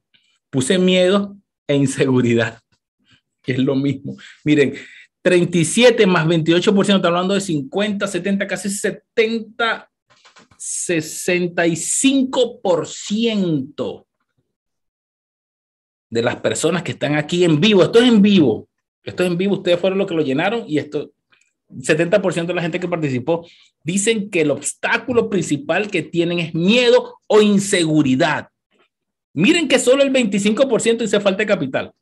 Ya les enseñó la falta de capital. Entonces es interesante cuando vemos que el principal obstáculo que nosotros tenemos es el miedo a salir de la zona de confort, la inseguridad de dejar lo que tengo, que mal o bien, bueno, no me he muerto, hasta pude emigrar y todavía sigo aquí. El miedo o la inseguridad es el principal obstáculo que nosotros tenemos para salir de la zona de confort. Y es por eso que hoy salimos empoderados, si no mañana. Si no hoy es mañana, yo creo que mañana vamos a terminar esto. Porque de verdad que, que, que, que genial. Cuando nosotros logramos identificar que necesitamos ayuda, que necesitamos cambiar de círculo, que necesitamos cambiar de relaciones tóxicas, empezar a conectarnos con personas diamantes, personas que nos impulsen, personas que tú digas, wow, yo sé que tengo miedo, pero lo voy a hacer con miedo. Tengo más miedo a ser pobre. Tengo más miedo a devolverme al barrio. Tengo más miedo a divorciarme. Tengo más miedo a que me critiquen, que me digan que nunca lo intenté. A eso yo le tengo miedo. A esa presión social es que yo le tengo miedo. A la que digan, nunca lo intentaste. En una oportunidad tuve la, la desdicha de ver cómo una hija le decía a su mamá, mamá, no digo, ¿por qué te divorciaste? Llegó el tema del divorcio, ya estaba grande, la niña tenía como 13, 14 años. La niña le dijo, mamá, pero ¿por qué tú nunca intentaste recuperar a mi papá? ¡Ah! Dios mío, eso a mí me partió como en 17. Por miedo, por miedo al rechazo. ¿Cuánta gente ha tenido miedo al rechazo? Miedo al rechazo. Es uno de los principales miedos. Miedo al que dirán. Miedo al quedarme sin lo poquito que tengo. A la capital que manejo. Ese es el tipo de miedo. A ese es que yo le tengo miedo. A volver con, la, con el rabo entre las patas, como decimos. A ese es lo que tú tienes que tener de miedo. Quiero confesarte algo. Dios me moldeó hasta que encontré mi propósito. Y allí, justo allí, se acabaron mis miedos. Mi lucha, mi guerra acabó. Deja de remar en contra de la corriente. Busca, conéctate con tu propósito. Y es por eso que la siguiente P, que la vamos a ver mañana, es P de propósito. ¡Boom! Esto tiene que ser mañana porque créeme que estoy un poquito descargado. Yo pudiera seguir, pero propósito, de, de se trata. De esto se trata. Esta masterclass se trata de reencontrarnos con nuestro propósito. Y ustedes van a ver cómo mañana vamos a poder hacer todo eso. Vamos a poder estar eh, geniales.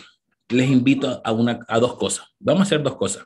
Primero, de las notas que tomaron y del workbook que está en su, en su, en su correo electrónico, hagan sus tareitas. Vamos a tomarnos una foto, vamos a ponernos a bailar, vamos a tomar una foto a su pantalla, a la computadora, al televisor donde está conectado. Me etiquetan, por favor, en Instagram para yo repostearlo y nos vemos mañana en donde? En este mismo canal. ¿A qué hora? A la misma hora, 7 de la noche. Vamos a poner una musiquita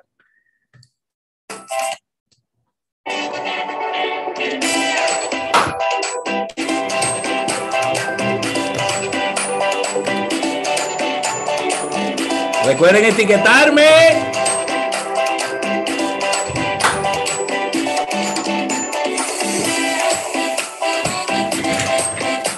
Bailando, bailando, estoy bailando.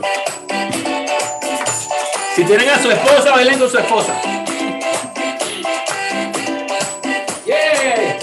Porque mañana vamos a conocer nuestro propósito y vamos a quitarnos todos los miedos. Vamos, tomen fotos. Tomando su foto, tomando su foto y me etiqueta por esto. Dale, Rafa, saca tu teléfono, toma la foto que te estoy viendo. Esto se va a poner bueno, señores. Esto se va a poner bueno. Mañana nos vemos aquí, en este mismo canal. Por favor, no se salgan de los grupos. Sigan conectados. Esto se va a poner bueno, bueno, bueno, bueno.